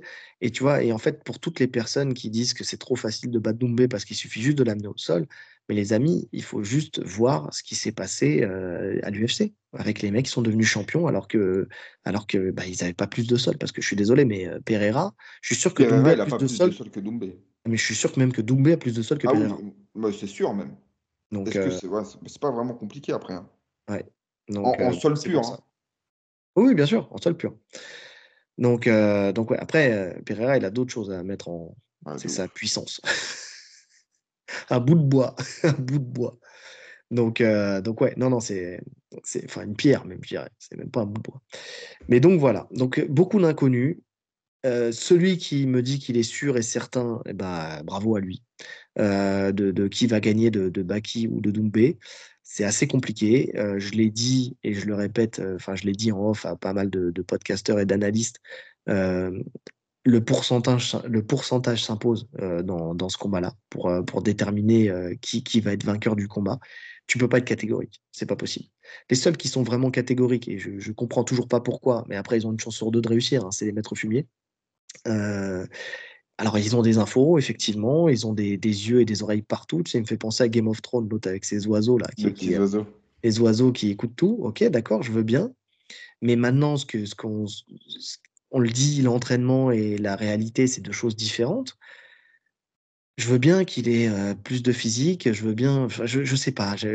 il s'est entraîné avec des mecs. On, alors, on l'a pas dit dans les à côté, mais c'est vrai que euh, que Baki. Tu parles de Baki? Baki, ouais, il s'est entraîné avec, euh, il a fait le camp avec Ramzat Chimaev, ok, d'accord, donc ça lui a dû, lui donner de l'expérience. Euh, Doumbé, il s'est entraîné, alors c'est pas la même chose, mais il s'est entraîné avec, euh, effectivement, on l'a dit, avec Carla Moussou. Mais Carla Moussou, c'est quand même un mec qui a gagné le, tournoi du Bellator en son temps, qui, sa défaite au Bellator, c'était contre Ben Askren, qui était invaincu à cette époque-là, qui roulait sur tout le monde. Donc, donc Après, le, le Carla Moussou de cette époque, c'est plus le Carla Moussou de maintenant. Non, si tu le prends en sparring. Mais par contre, en termes d'expérience. En termes d'expérience, oui, je suis d'accord. Voilà. Et puis en termes de style, c'est intéressant. En plus, en termes de style, qu'il propose, ça correspond parfaitement. Donc, euh, donc je ne sais pas. Je ne je, sais pas quels éléments ils ont pour être aussi catégoriques. Je suis très curieux. Je suis très, très curieux. Mais encore une fois, c'est une chance sur deux. Si ce soir, ils se diront, bah, c'est le MMA, et s'ils ont raison, ils diront, bah ouais, comme on, l'a dit, euh, los putos de la negras de las putas, euh, on est toujours les meilleurs, on a sorti le trombone. Ok, d'accord, ok, il n'y a pas de problème, vous avez sorti le trombone, il n'y a pas de souci. Mais, euh, mais je sais pas, moi, je, en tout cas, j'ai des oreilles, nous aussi, on a des oreilles un peu partout, tu sais, enfin, entre guillemets, on a des sons de cloche, on a des retours et tout ça. J'ai rien qui me laisse dire que c'est aussi catégorique que ça, quoi. Moi, j'ai aucun son de cloche de, euh, du côté de Baki. Hein. Je connais absolument personne de son entourage. Ouais, bah, je t'expliquerai. Tu m'expliques. non, non, mais non, mais tu vois ce que je veux dire. C'est pas, enfin, tu peux pas, tu peux pas savoir. Tu peux pas savoir. Non, bah surtout avec un puncher en fait. C'est ça. Surtout avec un puncher. Eh oui. Tu vois, c'est comme parier sur euh, contre Nganou. C'est impossible en vrai. Tu peux pas être catégorique. Ouais. Parce que un coup, ça peut. Un coup clean, ça peut éteindre. Mais même pas clean. T'as vu la, la, vidéo euh, sur le, la machine à frappe là? Ah, Nganou, c'est quelque chose. Hein. Il, envoie un direct du bras arrière, euh, mais même pas plus puissant que ça. 999, facile. Bah, c'est un vrai problème. Quand tu vois Cyril Gann qui envoie sa vie entière tous les jours sur des machines comme ça et qui n'atteint pas le bah vas-y, des machines comme ça, c'est de la couille aussi. Non, mais c'est de la couille parce que justement, tu dois frapper. En fait, tu peux pas frapper clean pour faire un score. Ça, je l'ai compris euh, la seule fois où je l'ai fait, où j'ai compris que c'était de la merde. Je me suis dit, c'est un truc à te niquer l'épaule pour rien, tu vois, parce que en vrai, quand, tu, quand je suis arrivé, je me suis placé, j'ai envoyé un coup, non, mais en euh, plus, pivot de la hanche. elle dose pas toute la même force. D'une machine à l'autre, c'est pas du tout pareil. On est d'accord, on est d'accord. Mais tu vois, quand, la, la, réalité, quand même, et tout le monde te le dit, ceux qui sont habitués à ces machines-là, si tu viens et que tu fais un coup clean, tu vois, un direct du bras arrière, ou euh, tu viens bien pivoter ta hanche et tout ça, tu vas faire un score de merde. Par contre, tu fais une patate de forain où tu as ah pris 20 bah mètres d'allonge. c'est ça. Donc euh, là, d'accord. Mais là, tu vois Nganou qui lui fait zba avec la hanche et tu vois le truc qui monte 999. Ok. Le mec facile. Donc, euh, donc oui, non, il n'est pas câblé comme nous. Tu vois, c'est, il n'est pas fait de notre. Euh, c'est pas le même corps que nous, tu vois, les mêmes tendons. Il a c'est de l'adamantium, le type, tu vois, c'est, c'est comme ça. Bref, on n'est pas là pour parler de lui non plus, mais c'est vrai que parier contre le, contre le puncher, c'est toujours, avec, en étant catégorique, c'est encore, euh, c'est quand même très compliqué. C'est très compliqué. Et d'ailleurs, c'est le moment de parler des, pronostics. De los pronosticos, comme ils disent. Donc, je te laisse commencer. En fait, je ne sais pas si je donne euh, un pourcentage ou si euh, je donne un choix ferme. Fais ta vie. Moi, je vais donner un pourcentage comme d'habitude. De toute façon, ça ne changera pas. je vais donner un pourcentage. Petit bras. Là, je vais pas donner de pourcentage. je vais donner vainqueur, euh, vainqueur Baki à la décision. À quelle ronde? Ben, On ne sait même pas ça quelle ronde. C'est 3 ou c'est 5 Je sais pas, j'ai entendu. Parce que ça change quand même. Hein. Euh, oui, ça change. J'ai entendu 5 la dernière fois, mais quand je regarde sur Internet, il y a marqué 3. Moi, j'ai lu 5 nulle part. Pour moi, c'est 3. J'ai entendu 5 sur un podcast, sur Mandal. Donc, euh, mais pour moi, c'est 3 aussi. En fait, je pense qu'il y a eu un amalgame avec l'UFC sur le fait que ça soit un main event et que les main events sont en 5 rounds, mais à l'UFC, pas ailleurs. En fait, j'arrive. Voilà, je, je, dis Baki, je prends le risque. Baki par décision. Je le vois pas le finir. Mmh je le vois pas réussir à le toucher debout, plus que ça. Par contre, j'arrive à le voir imposer sa lutte. Ok et le contrôler euh, sans prendre de risques. Hein. Après, faut, voilà, faut pas qu'il se fasse manger par l'événement à vouloir absolument le finir. Faut pas qu'il cherche à prouver quoi que ce soit à qui que ce soit. Il faut qu'il vienne avec une stratégie full lutte. Pour moi, c'est la meilleure option. Vraiment full lutte. Alors, quand je dis full lutte, c'est mettre quelques frappes aussi. Hein. C'est pas. tu viens que pas, c'est pas jeter. Euh, ça, ben sert à rien. Mais il euh, faut que chaque coup qu'ils mettent et pour objectif de casser la distance et de rentrer, euh, rentrer au contact. Et s'il arrive à, faire ça, je peux le voir gagner la décision. Ok, ok. Ben moi, je vais faire un... Sur trois oui, je précise. Parce que sur 5 rounds, faire ça sur 5 rounds, si, euh, si Doumbé conserve euh, sa puissance, ça c'est une inconnue. Aussi.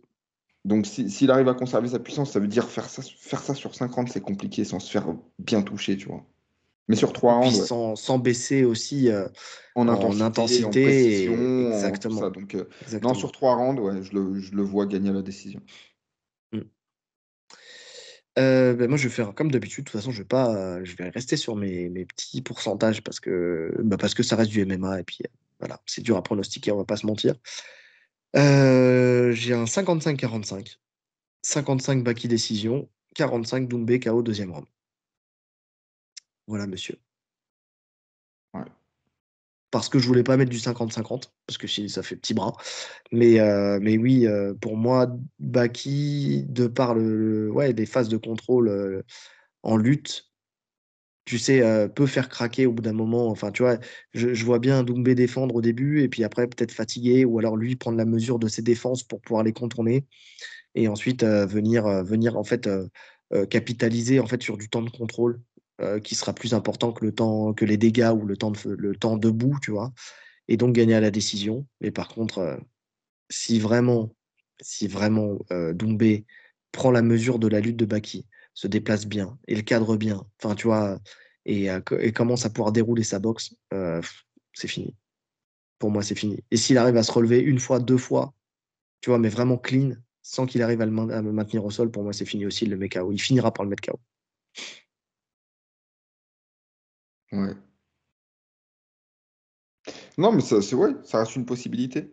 Pour, pour moi, le, s'il le met KO, c'est que vraiment, euh, Baki, il a, il a surengagé sur son anglaise. Tu vois, il a vraiment, il a commencé à le toucher. Parce que je pense que il peut aussi, tu vois, prendre quelques frappes, euh, Cédric. Ah oui, bien sûr. Mais il en prend, hein, de toute façon. Non, non, mais il, en prend, mais tu sais, limite les accepter pour lui donner confiance et pour, pour le contrer derrière, à la, manière d'un Topuria, comme, comme tu le comparais euh, tout à l'heure. Mm. Comme, il a fait avec Volkanovski, tu vois, où il prenait quelques jabs, mais c'était juste pour prendre sa distance, etc. Je pense qu'il peut le faire. Et il faut surtout pas que, euh, que Baki se dise Ok, je le touche, je vais rester un peu debout, tu vois. C'est piège. C'est vraiment le piège, ça. Et c'est tellement pour ça que je te dis, il faut qu'il vienne dans son objectif full lutte. Ouais. Non, non, je suis d'accord avec toi. Et c'est tellement possible, effectivement, que ça, que ça arrive. Donc, euh, Parce que c'est trop beau de se dire je, vais, je touche Doumbé, je vais l'éteindre. C'est le rêve de tout combattant. Là, tu, tu prends une hype de, de fou. Ouais. Non, je suis d'accord. Je suis d'accord. En tout cas, je pense qu'on a fait le tour. Ouais. Ça fait longtemps qu'on n'a pas fait 2h10 euh, de pronostic. Et ouais, et je suis le premier surpris. Euh, quand euh, je pensais pas qu'on ferait autant de temps sur, sur ce combat-là, mais, mais c'est qu'il y avait énormément de choses à, dire. Donc, donc voilà, j'espère que ce sera intéressant. De toute façon, ce qu'on aura, ce aura dit sur ce combat-là, on a essayé vraiment de les décortiquer au maximum. Donc, donc voilà. Petit instant marketing on a fait, quand je dis marketing, non, il n'y a rien à vendre, hein, mais avec le, le, Tipeee, il nous restait quelques, quelques euros, enfin, pas suffisamment, parce qu'on a rajouté de notre poche, mais ça fait longtemps qu'on parlait d'avoir notre, notre petite casquette Tatami Connexion, donc c'est fait. J'ai pas eu encore l'occasion de la donner, de la donner à Monsieur Rolly, mais, mais voilà, au moins comme ça, quand on est en train de faire le podcast, on a le logo toujours Tatami Connexion qui est là, qui est présent. En plus, on dirait, tu sais, vous êtes ici, tu vois, on est là. Tu vois, il y a la petite flèche, qui, nous dit qu'on est là. Le point, le, le point d'intérêt, tu sais. donc, euh, donc merci parce que c'est grâce, euh, grâce en partie à vos, dons qu'on a pu faire ce, petit achat. Donc, euh, ce, qui, voilà, comme ça, tout le monde sait que c'est nous maintenant. On peut aller partout, tout le monde sait que c'est nous. voilà, il ne reste plus qu'à vous dire de vous abonner, de liker, de commenter, de partager, surtout si vous aimez. Donc n'hésitez pas, c'est ce que vous faites, en tout cas niveau commentaires et tout ça. Donc c'est bien de cliquer sur la cloche de notification pour ne rien rater de, toutes nos vidéos. On a encore pas mal de travail à faire là parce que le 299 arrive très vite. C'est la semaine prochaine aussi, donc il va falloir qu'on œuvre très très vite. Et, euh, donc, euh, donc voilà. Apportez-nous euh, votre, votre analyse aussi en commentaire. Ouais, Je sais que ce combat déchaîne les passions, les gars, donc on essaye de rester pro. Oui. De rester mesuré dans, dans, les propos et de rester objectif. Tout, tout le monde ne sera pas d'accord. De toute façon, comme on l'a dit, il y a énormément d'incertitudes dans ce combat. Donc on essaye, tout, tout, le monde peut avoir son favori, tout le monde peut aimer un combattant, mais essayer de rester. Euh, mais, et surtout, je ne pense pas que, que, dans le podcast, on ait montré euh, un amour plus pour l'un que pour l'autre. En vrai, euh, moi, personnellement, j'en ai rien à secouer de savoir si c'est l'un ou l'autre qui gagne. Enfin, j'ai pas de favori ou de, chouchou, ou je suis pas fan de qui que ce soit, ça on en a déjà parlé et je pense que c'est valable pour toi aussi. Euh, donc, euh, donc pour le coup, euh, pour le coup, voilà, c'était une analyse factuelle. donc pas la peine de s'énerver. de base, parce qu'au final, mais de toute façon, ceux qui s'énervent, c'est des gens qui n'écoutent pas jusqu'au bout. Ils vont écouter le début, ils vont entendre un truc qui leur plaît pas, et puis ils vont nous sortir des trucs, on aura démonté le truc plus tard dans le podcast, mais ils n'auront pas été jusqu'au bout. Donc en fait, ce qu'on dit là, en vrai, la personne qui va nous faire un commentaire de merde, c'est quelqu'un qui. Voilà, il sera pas arrivé jusqu'ici, donc, euh, donc on s'en fout. En fait, non, allez-y, euh, déchaînez-vous, on s'en fout, parce que de toute façon, ça nous fait remonter dans l'algorithme, et on adore ça, et puis ça nous fait beaucoup rire. En tout cas, il ne nous reste plus qu'à vous souhaiter une bonne journée. Ou une bonne soirée. En fonction de l'heure à laquelle vous nous écoutez. Allez, salut. Salut.